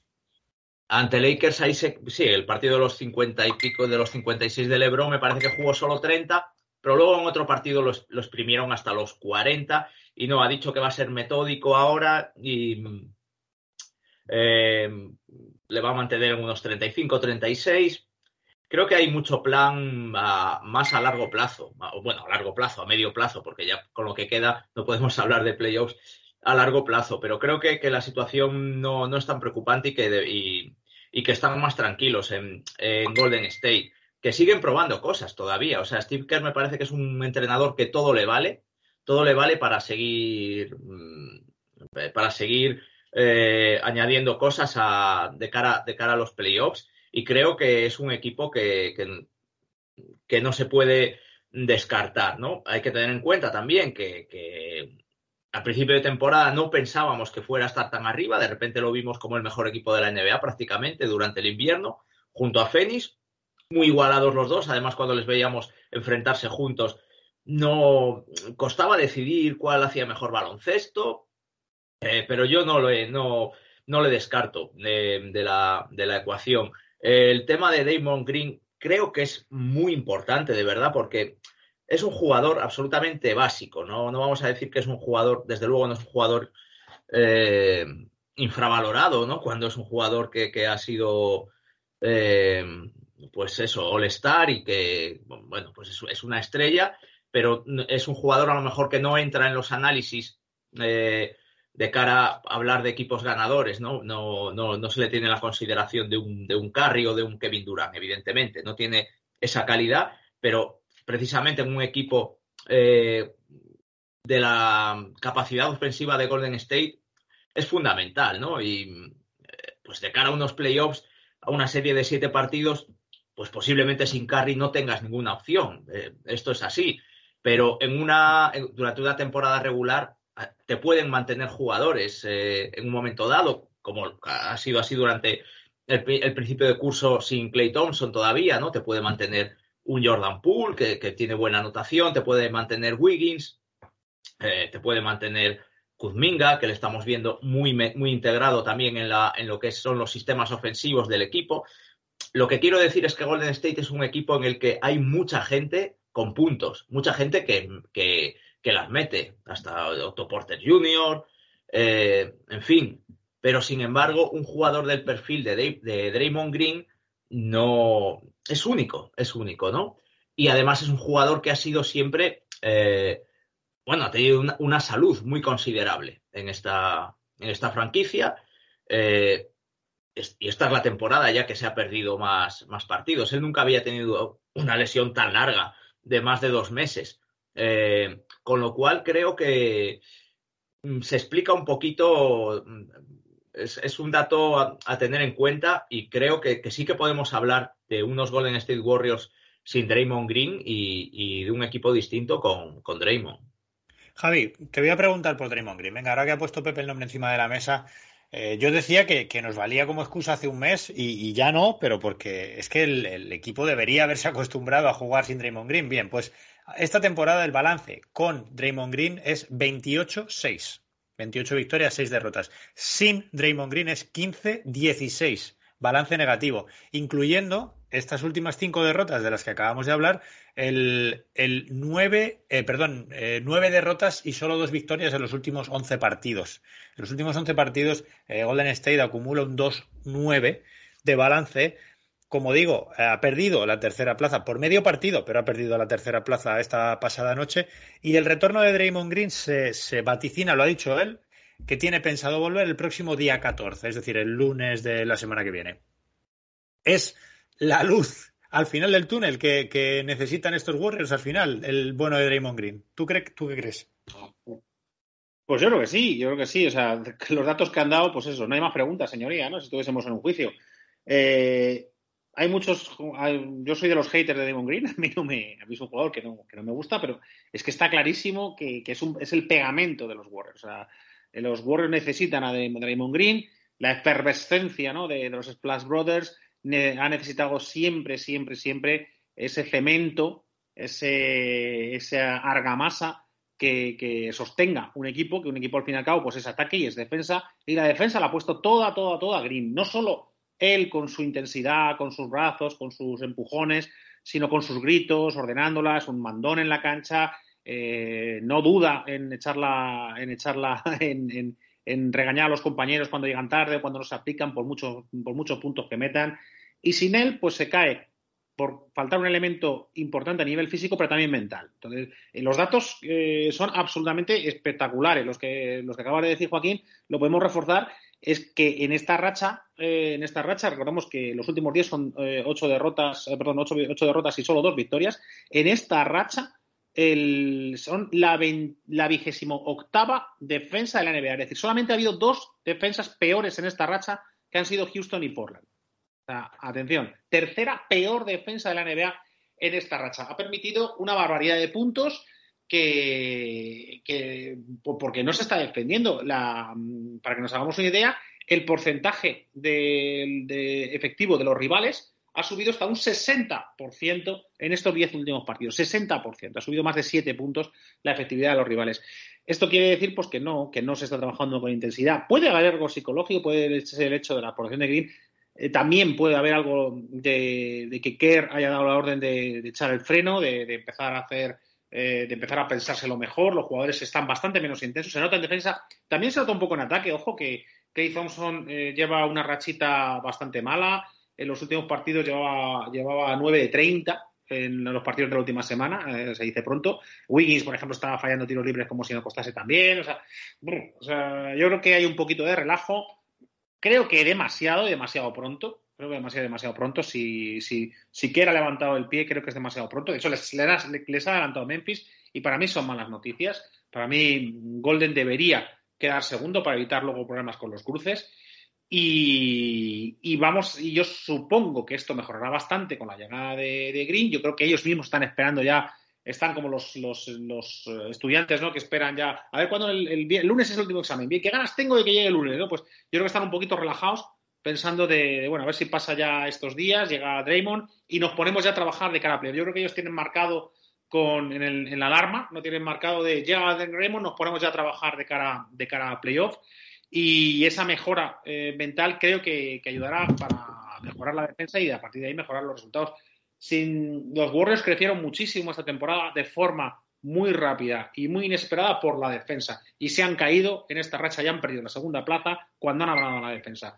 Si es responsabilidad de Green, bueno, pues eh, está claro que en gran parte sí, pero también la cuestión mental creo que va a ser importante para este mes. Recordemos estas apenas cinco semanas que nos quedan para el final de la liga regular.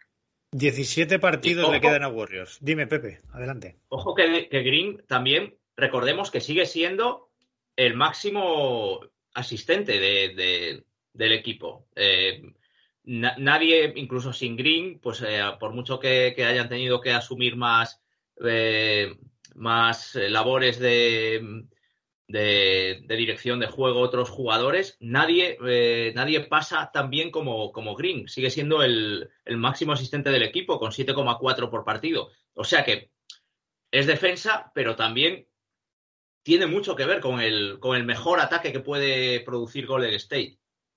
A ver, no le quiero quitar ni gota de mérito a Draymond Green, ¿eh? Lo único que yo siempre he tenido la teoría de que tener al lado a Curry y a, Tom y a Clay Thompson nos haría buenos asistentes a cualquiera. Es verdad que Green no ha jugado con Thompson todavía esta temporada, solo con Curry, pero yo creo que tener un tío al que le das el balón y la va a enchufar es una garantía de éxito. Decía, antes de, antes de esto, decía que nos ha terminado Javi su intervención hablándonos de, lo que le queda ahora a los Warriors, de que no se pueden relajar y de que tienen que dar un poquito el todo de pecho en los partidos que les quedan. Cinco semanas, decía Javi, son 17 partidos, tengo el calendario delante, y ojo, porque dentro de estos 17 partidos tienen, entre otros, una salida a Denver, tienen que recibir a Milwaukee, tienen que recibir a Boston, tienen una salida a Miami, una salida a Memphis, tienen que recibir a Phoenix, tienen que recibir a Utah, eh, entre otros, pero bueno, me quedo con los equipos más, eh, más peligrosos o que más, o que más daño le puedan hacer a unos Warriors que desde luego van a estar luchando por, por la clasificación y va a ser una clasificación apretada viendo cómo se está colocando la parte de arriba del oeste. Como decía al principio, vamos a cerrar esta parte con los dos eh, puestos 5 y 4, los dos equipos que hemos traído esta semana y que creemos que están peor de lo que estaban, vamos a poner aquí el, jamón en medio del sándwich y en lugar de hablar de equipos vamos a hablar de un tipo solo, de un señor que vuelve a ser el favorito, que, está en la carrera, liderando esa carrera para el MVP. Anoche hizo, precisamente hablando de los Warriors, el bueno de Jokic otro triple doble para, para fundir a los de la Bahía, Javi, está de verdad lanzado otra vez a por el MVP, ni, Antet, ni Antetos, ni Beats, ni nadie. Jokic sigue siendo el favorito del público, ¿eh? ¿eh? lo dicen, vamos a verlo, es que lo dice, lo dice eh, todo lo que es baloncesto habla de eh, todo lo que es baloncesto habla de Jokic. Solamente lo que no es baloncesto admite dudar sobre que ahora mismo Jokic sea el MVP. Vamos a apoyarnos en, en algunos datos me ha llegado una recopilación de las principales estadísticas avanzadas, de las páginas web que se elaboran estadísticas avanzadas para ver el mejor rendimiento. Eh, las 17 más populares en, de páginas de la NBA, incluyendo, por supuesto, eh, eh, clásicos como Basketball Reference y demás. Bueno, pues en todas, en 17 de esas estadísticas, de esas, de esas clasificaciones al mejor, en 11 gana Embiid. Si nos vamos a estadísticas, eh, no a páginas, no, al rating del mejor, sino a estadísticas individuales y vamos mirando, nos sale que, por ejemplo, en, las básicas, puntos por partido es en bit, pero atención, Jokic lidera rebotes, asistencias, robos, porcentaje de tiro general, porcentaje de 2, porcentaje de 3 y número de triples y número de triples dentro. Eso es las básicas de toda la vida, es decir, que lidera 7 de 10 de las básicas. En avanzadas, eh, tiro eficaz, eh, porcentaje de victorias, etcétera, eh, contribuidas, puntos que contribuye, mejora de defensa, todas estas raras. De 10, Jokic gana 8. Sumando las misceláneas y demás, en total de 40, 30 las lidera Jokic. Giannis lidera 4, en bit 6. Es decir, a nivel eh, numérico, mm, los números nos dicen que Jokic es el mejor con muchísima diferencia. ¿Qué elementos tenemos aquí? Pues lo comentábamos al principio de temporada cuando empezamos a hablar de MVP. Hay un elemento que no que cuesta que cuesta medir, que es eh, el hecho de que nosotros solemos pensar que eh, un MVP tiene que venir de un equipo ganador. Y veíamos los Denver, recordemos ese inicio tan flojito de temporada que tuvieron, lastraba un poco las opciones de, Jokic. Ahora mismo da la casualidad de que los tres candidatos más fuertes al MVP ahora mismo, que serían Janis, eh, Embiid y Jokic, pues están todos en récords bastante, bastante parecidos. Están todos en torno muy cerca de las 40 victorias, 25 victorias. están a partido y medio, dos partidos, los tres jugadores. Es decir, que el rendimiento de sus equipos es parejo, con lo cual, eh, empatando esa cuestión, que es muy importante, son los que ven los números y los números ya hemos visto que son eh, apabullantes. y, ya si nos ponemos a ver eh, cuestiones pues del impacto de, él sobre, sobre, el espectáculo, pues hemos visto como Denver ahora mismo es un equipo que gira alrededor de esta, de esta estrella, que además es una estrella muy agradable de ver porque juega, juega y hace jugar, juega y hace jugar. Hemos hablado muchas veces, no vamos a hablar aquí del juego Jokic porque le hemos dedicado varios programas ¿no? a, a ese juego tan, tan peculiar que hace, ¿no? Con, yo, a mí me gusta llamarle el, el, la estrella improbable, ¿no? El MVP improbable, ¿no? Por, esa eh, lo poco que parece cuando le ves, ese, señor mayor ahí medio encorvado, que se mueve con increíble lentitud, y lo rápido que piensa el baloncesto y cómo hace jugar a todo un equipo alrededor, contribuyendo en la defensa, contribuyendo en el ataque, con asistencias, con triples, con, puntos. Eh, creo que ahora mismo, la, estando igualado como está de momento, la cuestión de la clasificación, que sería lo que más le podía perjudicar, creo que ahora mismo los números hablan claro de que Jokic es muy favorito a MVP. Pepe, como nos decía Javi, hemos hablado mucho ya del juego de Jokic, de sus cualidades, de lo que aporta, de por qué es el primero en las, en las quinielas. Te voy a hacer una pregunta rápida para no enredarnos mucho con esto de Jokic, que tenemos que hablar todavía de, de dos puntos más. ¿Es Jokic tu MVP de esta temporada? mucho tienen que cambiar las cosas para que no sea así, muy favorito. Eh, lo, ha, lo, ha, explicado Javi y cualquiera que quiera investigar un poco en este tipo de estadísticas avanzadas de win shares y todo esto, verá que es que domina, pero con una eh, facilidad en, el, el ofensivo, en el defensivo. Y además es que simplemente por una cuestión de, de lógica o de sentido común, no hace falta tampoco pararse a mirar la, estadística avanzada. Sigue manteniendo al equipo como un, como un equipo sólido de playoffs, eh, sin, bueno, sin, sus dos eh, mejores escuderos y con un equipo muy apañadito, ¿no? Sin, sin Porter y sin Jamal Murray. Eh, con lo cual el mérito es, es enorme. Y está, prácticamente, es que está haciendo prácticamente los números de la pasada temporada, superando incluso los rebotes, está en su tope reboteador, mucho más bestia. Es que no, no se me ocurre otro. Solo se le pueden acercar un poquito, bueno, como la última vez que hablamos de esto, los otros dos grandes en tamaño, en tamaño y en calidad, que son Envid y, y Antetos, que son los, tres dominadores, pero por encima de todos Jokic ahora mismo. Además, yo siempre he tenido la sensación de que de cara a un premio individual, sea cual sea, jugar en el oeste como que da cierto, mm, no sé, prestigio, cierto nivel. Es como que te sube el nivel de dificultad un poquito y, se valora un poquito más. Es una sensación personal, ¿eh? pero, pero me parece que con la comparativa que nos hacía antes Javi, que son tres jugadores que están en situaciones muy similares, Jokic es claramente el favorito de todo el mundo. Y no sé, yo creo, yo confío en ese intangible, en eso, en ese en esa vara que no sirve para medir nada, pero que, sí da un poquito de puntos. Vamos, eh, después del jamón, vamos al otro pan y ahora vamos a hablar de dos equipos, en el 2 y en el 1, que sí lo están haciendo bien, que sí están en un buen momento. En el 2 vamos a repetir un equipo que trajimos hace poco, porque es que estos Dallas Mavericks en su momento los trajimos como la sorpresa, la buena racha, el buen hacer, y ahora ya empezamos a plantearnos, Javi, si son un equipo serio para playoffs, si es un equipo en el que podamos eh, creernos que puedan hacer una buena postemporada y quién sabe llegar lo lejos que puedan llegar en el playoff del oeste. Pues ojito que vienen pitando, ojito que vienen pitando los Dallas. Los Dallas tuvieron esa crisis importante con la lesión de, con la lesión de Luca, crisis de confianza, crisis de resultados, eh, que venía además después de un inicio relativamente lento, pero madre mía, es que ha sido volver de la lesión y el equipo, el equipo tira, el equipo lleva ocho, victorias y dos derrotas en los últimos diez partidos, lleva una racha abierta de cinco victorias, incluyendo una dramática el sábado con remontada de 19 puntos ante los Kings, sin Luca, con lo que esto quiere decir. Es decir, ahora mismo los Dallas no solamente son el equipo de Luca, sino que parece ser que, contra todo pronóstico, y atención, con solamente el margen de estas dos semanas que llevamos, parece ser que han acertado moviendo las piezas. Eh, apostaron por quitarse una estrella que no estaba funcionando como estrella, eh, entre lesiones y demás, que era por Zingis, por dos jugadores de complemento, como eran Dingwiddie y Bertans, que muchos fuimos muy escépticos con el, con el trade y lo, achacábamos a cuestiones dinerarias que, de, baloncesto.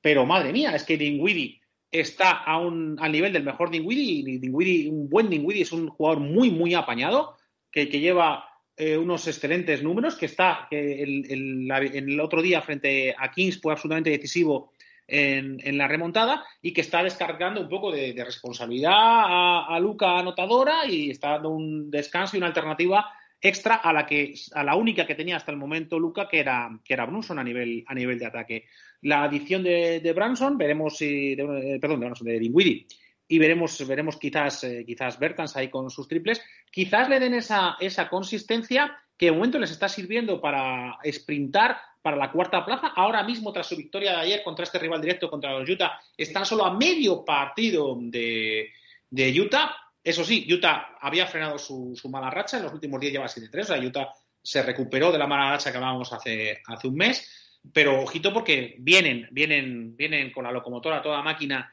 de un Luca espectacular, un Luca que se ha llegado a hablar otra vez de si se le mete la candidatura al MVP eh, o no, porque sigue sumando eh, números de bestia. Acaba de entrar, por ejemplo, en el top de 10 anotadores de Dallas cuando lleva apenas allí, cuando lleva el tiempo que tiene y la edad, tiene la edad que tiene. Eh, un equipo de que, que, tiene mejor pinta, mejor pinta. Repito, sin, sin, gran cosa alrededor, tú lo miras el equipo y tiene, un, tiene poco más allá de Luca, pero bueno, van, van alcanzando, van encajando las piezas, están sumando muy bien estos jugadores de rol. Habría que añadir a Finney Smith, que, que en esta racha ha sido eh, también fundamental, un jugador que tampoco, tampoco, se contaba y que está acertando muchísimo desde la esquina y está dando una riqueza, eh, unas posibilidades a, Luca al abrir la cancha muy, muy interesantes. Eh, y que toda esta racha la está haciendo además sin, sin algunos jugadores que, que, tenían que haber sido eh, muy importantes, como por ejemplo, ni más ni menos Tim Hardaway Jr., que, que, está fuera de juego y que debería aportar muchos, muchos más puntos a, un equipo contender como debería ser Dallas. Ahora mismo el equipo sube, el equipo está en crecimiento y está luchando ya por algo serio. O sea, Dallas ahora mismo no se va a conformar con playoff. Dallas ahora mismo va a por posición, a por ventaja de, campo y el hecho de que hayan sido varios jugadores los que hayan dado un paso adelante permite ser optimistas porque te permite, te permite pensar que, que no es, no es de, que no es de, no depende tanto eh, del rendimiento de, de Luca, sino que hay otros jugadores que pueden dar el paso adelante, como por ejemplo fueron las buenas noticias de este sábado en esa remontada ante Kings. Pepe, antes de que me cuentes lo que piensas, te voy a leer un poquito lo que le queda ahora mismo a Dallas. Si antes decía que el calendario de, de Golden State es, es, duro, Dallas es cierto que en estos próximos días, en las próximas semanas, tiene un calendario comprimido complejo porque tiene un viaje, bueno, juegan, reciben a los Knicks este jueves y a partir de ahí a viajar. Tienen una ruta de cinco partidos, cuatro de ellos por el este y seguidos le viene Boston, Brooklyn y Filadelfia. A partir de ese momento sí que el calendario eh, se le suaviza un poquito a los Mavericks. Entonces, eh, esto nos puede invitar a pensar que, veamos unos Mavericks a final de la temporada regular entre el tercer puesto, cuarto puesto, ahí arriba en el oeste. Y esto es algo a tener en cuenta para la pregunta que te voy a hacer. ¿Tú confías en Dallas de cara a playoff? Eh, siempre hemos hablado, y tú eres de los que más lo ha dicho, que este es el año en que Dallas tiene que dar el paso más, ¿no? Que ya son dos años seguidos cayendo en primera ronda, haciéndolo muy bien, pero cayendo en primera ronda, y este es el año de dar un paso más. ¿Cómo de grande crees que puede ser ese paso? ¿Qué sensación te empiezan a dar a ti estos Dallas ya pensando simplemente en la postemporada? No, la, sensación muy buena, pero sigo pensando lo mismo. Vamos a ponerles ahí, ¿no? En un objetivo que sea Segunda ronda, eh, sería interesante, como has dicho, eh, que acaben con factor cancha para esa primera ronda de playoffs. Eh, y a partir de ahí, pues podemos decir que una temporada sobresaliente. A este nivel que les estamos viendo ahora, con esta ambición que desprende Doncic, pues parece que todo se les, se les queda pequeño. A ver, el oeste ahora mismo está muy imprevisible. Lo acabamos de estar hablando sobre sobre Golden State. Ahora mismo solo parece que sólido, sólido de verdad eh, sea Phoenix. Eh, yo creo que Dallas tiene la sensación, y es que es real, de que le puede competir perfectamente a Utah o a, Memphis, que son los otros equipos junto a Golden State que ahora mismo pues están por encima de ellos. Son los únicos, ¿no? Tienen ese toque ahora mismo también, pues eso, de que es pura NBA, ¿no? De eh, canchero, ¿no? De caliente, con mucho pique, con, con, todos los rivales, pero a la vez muy todo con mucha como con mucha diversión. Se lo están pasando bien, se lo están pasando bien, pero pero pero eh, si tienen que pelearse se pelean y bueno, es que lo, hemos visto la, la, movida que ha tenido Donchi con, con Rudy Gobert y bueno, ya podemos decir que lo de lo del lo de Porzingis ha sido parece que ha sido un acierto, eh, sea por cuestión de química o lo que sea, el caso es que estamos viendo un equipo más liberado, un Doncic más liberado también. Dinwiddie nos está recordando al mejor Dinwiddie de, de, de Brooklyn. de los 12 puntos que estaba promediando en 12,6 en, en, Washington, ha subido a 18,3 en estos ocho partidos en, en, Dallas, o sea que es otro tío que ha recuperado la alegría saliendo del banquillo, además, o sea que, que en cierta manera a veces es algo que te, te, quita presión también y es una maravilla. A mí me, me encanta ver a, a, Dallas ahora mismo, pero objetivo real, yo creo que, que de momento, segunda ronda. Bueno, sería un paso adelante, ¿eh? es lo que venimos pidiendo y demandando a estos Dallas Mavericks durante tanto tiempo. Vamos al número uno de nuestro top five, de nuestro Power Ranking. Otro equipo que lo está haciendo bien y otro equipo que, mirad, eh, perdonadme, pero me alegra traer en esta situación porque tengo la, no me podía quitar todavía la espina de sentir que los había agafado ya la temporada pasada. Y son estos Boston Celtics que, que sí parece empiezan a encontrar el ritmo que todos les pedíamos, sí parece, empiezan a verse en una situación muy buena es una de las mejores rachas abiertas ahora mismo. Ahora voy a, voy a hacer las cuentas, ¿eh? porque la estadística nos da los últimos 10, pero la racha de victorias viene de muy atrás. Y ahora se nos cuelan ahí entre los candidatos en el este, entre los equipos gordos del este, Javi. No lo sé, nos creemos, empezamos a creernos a Boston, eh, coincide un poco con el pinchazo de Chicago y a lo mejor, oye, estamos cambiando un cromo por otro. ¿Cómo ves tú a los verdes esta temporada? Y sobre todo este final de temporada. Pues, eh, pues lo que tú decías, vamos a cómo estábamos. Nosotros hemos hablado de la crisis de Boston con 18-21. Uh, acordamos que fue un inicio malísimo donde pensábamos que, que la salida de Stevens no había sido un acierto, que Udoca pues no parecía dar con la tecla, eh, la plantilla no tenía la pinta, pero no, no funcionaba absolutamente nada, eh, sin esquemas, al final todo era giro ball eh, de Brown o de, o de Tatum. Y, y, oye, pues mira, ha sido primero 18-21 y ahora mismo eh, es 39-27. Eh, el cambio ha sido fundamental. ¿Dónde está el cambio? Pues dos cuestiones. Primera, defensa. Defensa. No se va a ninguna parte sin defensa. Ahora mismo la defensa de Boston es la mejor de la NBA. Eh, este fin de semana hemos podido ver un partidazo eh, contra un Brooklyn que ya tenía, que ya tenía a Irving y ya tenía a Durant. Y, y a ese Durant y a ese Irving, pues les limitaron eh, por supuesto, un Durant limitado siempre te va a hacer 30 puntos, pero, pero Irving lo pasó mal y Nets nunca pudo, nunca pudo sentirse cómodo anotando y a partir de ahí, pues un equipo que crece, crece gracias a un estilete. Otra cosa que tiene claro es que la apuesta de Boston por el, la apuesta de Boston por Tatum como estrella, pues es una apuesta que es ganadora. Tatum ha sido jugador de la semana. En esta semana son tres victorias, incluyendo esa, esa, muy meritoria, muy importante contra estos Nets ya revitalizados con sus estrellas. Y, ha sido un jugador de la semana por mucho, por mucho margen. 41 tres puntos de media esta semanita, 6,3 rebotes, 5 asistencias. Otro partido de 50, ni más ni menos que contra los Nets. Otro más 50. Ha igualado, ha igualado Tatum el número de partidos de más de 50 puntos de la franquicia de Boston. Atención, de la franquicia de Boston, no de una franquicia así relativamente nueva, no, no, no. Le ha igualado a la franquicia de Boston con un tal señor Larry Bird por ahí. Bueno, pues eso ha hecho Tatum con la edad de Tatum, señores. Y, y bueno, si es cierto que son otros tiempos, más anotadores, lo que queramos, pero, pero el, paso adelante de un Jason Tatum en una franquicia que quizás muchos dimos por, por enferma o por agotada antes de tiempo, eh, es de consideración, ¿no? Porque al final eh, la temporada de Tatum está siendo impresionante, el número de partidos que lleva con más de 50 puntos y le ha cambiado la cara al equipo. Una vez ajustado las tuercas en defensa, teniendo una salida en ataque como la de Tatum, que está haciendo de todo, que te anota triples con step back, que hace penetraciones absolutamente imparables y que además ayuda a lo suyo en defensa, pues te hace eh, lo que comentábamos pues cuando hablamos de, mano, de mal momento de Chicago. Están, están ahí, están apretando, eh, están culminando la remontada, ya están firmemente en puesto de playoff, ya están quintos y a, me, a medio partido de Chicago y a partido y medio de Milwaukee. Así que ojito con estos Boston que mmm, llevan una inercia ganadora muy clara, 8-2 en los últimos 10, tres victorias seguidas y, desde luego creo que a Chicago le va a levantar el puesto y veremos si aguantan el tirón eh, Milwaukee y, no se le acaba colando eh, los verdes de, Massachusetts. Tenemos eh, el récord, nos ha dado Javi el récord de, de, Boston en los, últimos, en los últimos partidos. En los 19 últimos el récord es 16-3.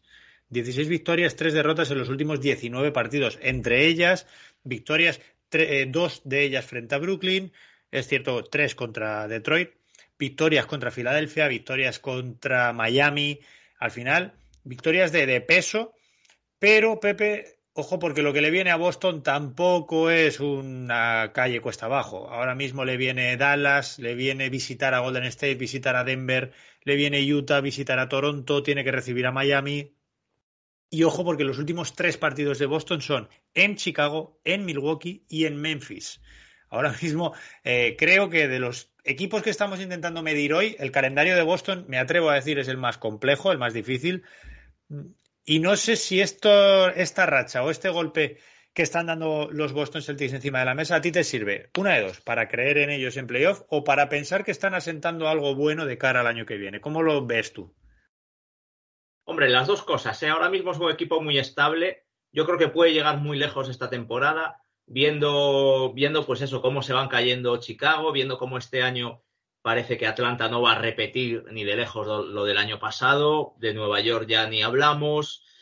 Mm, digamos que, vamos a ver qué pasa con Brooklyn. Digamos que hay vacío de poder y, el, este, eh, bueno, por supuesto, hay que, hay que, contar con Milwaukee, hay que contar con Filadelfia, si sigue manteniendo este nivel la, pareja Harden-Embiid. Pero eh, luego hay, hay mucha incógnita. Miami puede ser otro de los equipos favorecidos este año que llegue lejos, ya, ya lo hemos dicho, es otro equipo muy fiable también, pero a mí me parece un equipo muy, muy fiable ahora mismo Boston. Eh, en muchos aspectos está siendo quizás el mejor equipo del año, ¿no? De, este 2022. Es la mejor defensa de 2022. Tienen el mejor diferencial de, de, puntos también en lo que va de año, porque es que la verdad es que en esta racha de victorias hay algunas muy bestias, ¿eh? O sea, la que le meten a Filadelfia es 135-87, ¿vale? Que todavía que era, bueno, pues justo cuando, cuando el traspaso que se, que se había quedado en bid solo, pero, pero aún así es muy bestia, ¿no? O sea, es que son partidos en los que están anotando fácilmente por encima de los 120 puntos. Esto siendo el equipo con mejor defensa del momento o de lo que va de año, de, de 2022. Eh, quizás le sigue faltando un base director puro. Eh, pues eso, que tenga gran visión de juego, asistente, pero es que, claro, tiene esas bestias en ataque como Brown, como Tatum, y luego mm, eh, mucho perro de presa atrás. Y ahí les, ha venido muy bien lo de Derrick White también para la segunda unidad. Y me parece un equipo ahora mismo muy fiable, de los que vamos camino de, hablar de un quinteto que el aficionado se va a conocer bien eh, es de los equipos que menos experimentos está haciendo, ¿no? Hay, equipos que están cambiando mucho, bien por, por bajas o, por, o porque están experimentando cosas de, cara a playoffs o por hacer descansos o rotaciones, pero Boston yo creo que, ya tenemos claro que es una primera unidad, Smart, Brown, Tatum, eh, el renacido Horford y Robert Williams, y luego pues eh, pues, pues en la segunda unidad, pues eh, gente también muy, muy solvente, como Derrick White, eh, Nesmith, eh, Daniel Tays, que está bueno, jugando un poco menos, Grant Williams también, que, en fin, o sea que es, un equipo con una mezcla de, veteranía y juventud, ¿no? La, veteranía, pues que pone Horford y tal, pero el resto es sobre todo gente que sigue creciendo mucho y me alegro mucho porque es un, es, era un proyecto de hace años que con Brad Stevens a mí personalmente ya me gustaba. Eh, bueno, han tenido que hacer que, Stevens diera un paso al lado, han apostado por Rudoka, entrenador debutante, también era un riesgo y, y a lo mejor este era ya el, último año en el que se pudiera seguir apostando por la pareja Brown-Tatum, como, lo, como, como el núcleo gordo, ¿no?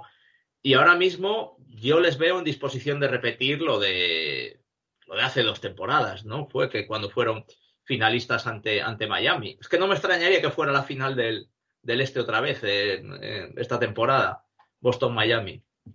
Es un equipo que nos puede sorprender a todos. Estos Boston Celtics son quizá de los equipos que ahora mismo están ahí metidos en la pelea en el este, eh, uno de los más impredecibles, porque les hemos visto hacer grandes cosas y les hemos visto también pegarse grandes eh, batacazos. Así que no es fácil adivinar, no me atrevo a vaticinar nada porque ya sabéis que yo cuando comenzó, no esta temporada, la anterior, eh, ya pensaba que Boston sería un gran equipo, eh, puse a Boston muy arriba, me parecía un proyecto muy bueno, con jugadores de mucho talento y muy jóvenes, que además ya habían probado las mieles de, de las finales de conferencia y que se quedó en nada, se quedó en nada la temporada pasada. El cambio en el banquillo pensé que podría llegar a funcionar, porque Brad Stevens es un tipo que desde la oficina me parece bastante inteligente.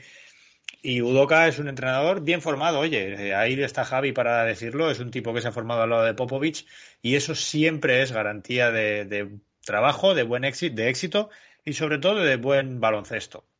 De momento, tenemos unos Boston Celtics que nos están sorprendiendo en este tramo final de temporada. Nos quedan cinco semanas, como nos decía Javi antes. Vamos a disfrutarlas y vamos a intentar ver qué nos depara este final de temporada regular. Lo dejamos aquí y nos citamos para la semana que viene, en la que quedará ya mucho menos tiempo, en la que quedarán menos partidos y en la que avanzaremos un poquito en eso que os comentábamos antes, ¿no? En ese playoff de Euroliga femenina que nos tiene a los dos equipos españoles enfrentados, os podremos hablar del primer partido y estaremos en vísperas de disputar o de poder ver el segundo. Vamos a ver cómo, cómo se nos va cuadrando el calendario para informaros de todo eso. Despedimos el programa. Javi Morilla, muchas gracias por haber estado aquí. Que pases una feliz semana y, de nuevo, mucha salud para ti y para los tuyos. Pues igualmente, Joaquín, muchísimas gracias a, a ti y a Pepe por, pasar este rato conmigo, enseñándome tanto baloncesto, a todos los, los, los que nos escuchan y nos apoyan y nada, disfrutar este, este fin de semana, esta semana y este fin de semana de, baloncesto, que la, sobre todo en NBA nos esperan partidos mm, mm, muy, muy interesantes, porque si sabes seleccionar, o sea, si quitas a los, a los equipos que, que van a estar con load management y los equipos que ya van, van camino de tanqueo, hay varios equipos en el, eh, de los que hemos hablado hoy que ya van a por todas, que van a pisar el acelerador y vamos a ver partidazos. Así que muy atentos, que baloncesto hay muchos quilates en lo que empieza a ver ya. Vamos a por ello. Pepe Kubrick, muchísimas gracias por este capítulo, muchísimas gracias por haber estado aquí y nos escuchamos la semana que viene. Eh, eh, en dos días tenemos el, el Philadelphia-Brooklyn que, que, teníamos agendado, pero, pero parece ser que no va a estar Ben Simmons, o sea que ya nos, nos pierde el morbo ahí. En fin. Pero bueno, tendremos la, que esperar. La lesión de Simmons, eh, lo de, es, de, es, por, es por el peso de sus gónadas, ¿no? Después de haber estado eh, más haciendo fisioterapia con ella durante seis meses, ¿no? Porque madre del amor hermoso. O sea, ¿cómo no puede? O sea, no estaba, o sea, no estaba haciendo nada el tío. O sea, ¿de verdad tardas un mes en ponerte en forma? A este Mira, paso, verdad, fijaos lo que digo. Lo de ese hombre. A este paso acaba jugando antes Jamal Murray que Ben Simmons. Porque sí, lo de sí, Jamal sí. Murray Mira. ya empieza a sonar como posible retorno incluso antes de los playoffs. Pero porque Jamal, Jamal Murray era, hacía artes marciales con su padre, o sea, que es otro tipo de, de, mentalidad y de, de, disciplina física. En fin. Bueno, yo quería despedirme con una recomendación. No dejen de ver eh, Winning Time, la serie de, HBO basada en el libro Showtime de Jeff Pellman, eh, que es muy entretenida. Eh, les, les, va a gustar, pero hay que tomársela con distancia. Es, realmente el, el, tono es de comedia, o sea, es, es muy exagerada, muy, muy paródica, pero merece muchísimo la pena. Está, está muy bien. Pues ya, ya hablaremos otro día más, más de ella. Y nada, pues que sí, ha sido un placer como siempre. Y dime, Javi. No, no, perdona, que si alguien piensa que es muy exagerada, recordemos que en esa época Karina Abdul-Jabbar participó en una de las mejores comedias de todos los tiempos, sí. que es la que aquí en español se llama Aterriza como puedas. O sea, ese sí, era el nivel, ese es el ambiente. Por cierto, salen, hago ya un pequeño spoiler, salen los, los Zucker en, en persona, los, los creadores de esta película haciendo un cameo. O sea, sale parte del rodaje de Aterriza como puedas, pero son los propios Zucker los que salen, ya, entrado, ya entrados en año. Eh, nada, lo dicho, que, un placer como siempre y como siempre, pues muchas gracias a todos los que escuchan, que, que se nota, se nota que el, aliento de, los que están ahí y que nada, que sigan ahí apoyando, escribiendo y muchas gracias a todos. Muchas gracias y también mucha salud para ti y para los tuyos, Pepe, que se lo había deseado a Javi y a ti no. Habíamos acordado esa recomendación que tenía Pepe pensada para, para el final del capítulo, se me había pasado, así que gracias también. Es, eh, bueno, para los que no estén familiarizados con el libro, con la palabra Showtime, bueno, es una serie situada en el entorno de los Lakers de, de Magic, de Karim, de toda esta gente, los llamados Lakers del Showtime. Y para los que les guste la, la, ficción y los que les guste el baloncesto, seguro será una serie que disfrutarán. Mm, ya iremos avanzando porque de momento, si, si Pepe no nos ha contado mal, solo hay un capítulo. Yo no quiero verla hasta que no estén todos porque yo soy de devorar series cuando me gustan y cuando la temática me engancha, entonces prefiero esperar. Pero, por favor, los spoilers en redes sociales, en comentarios, vamos a intentar ir ahorrándolos de momento. Ya iremos hablando de esta serie. Para todos. Los... Sí, esto, esto, es como el Titanic, ya sabemos, hay cosas que esto es como ir a ver el Titanic y cómo acaba, pues hombre, ya sabes que... ¿No? Pues sabemos cómo, es cierto. Y quien quiera saber más de cómo termina, oye, que se pase por los monográficos que hicimos de aquella rivalidad entre Lakers y Celtics, en, allá por la primera temporada de Zona 3-2, ¿eh? parece ya muy lejano, pero, pero lo hicimos, creo, bastante bien. Eso es, está feo que lo diga yo, pero creo que lo hicimos bastante bien. Vamos a despedirnos. Muchas gracias, como decían mis compañeros, por escucharnos. Muchas gracias por cada descarga, por cada vez que, habláis con alguien de este podcast y le recomendáis a alguien este podcast, por cada vez que comentáis. Y sobre todo, pues muchas gracias por seguir ahí. Os deseamos, una vez más, os deseamos mucha paz, pero también lo de siempre, mucha salud y mucho baloncesto.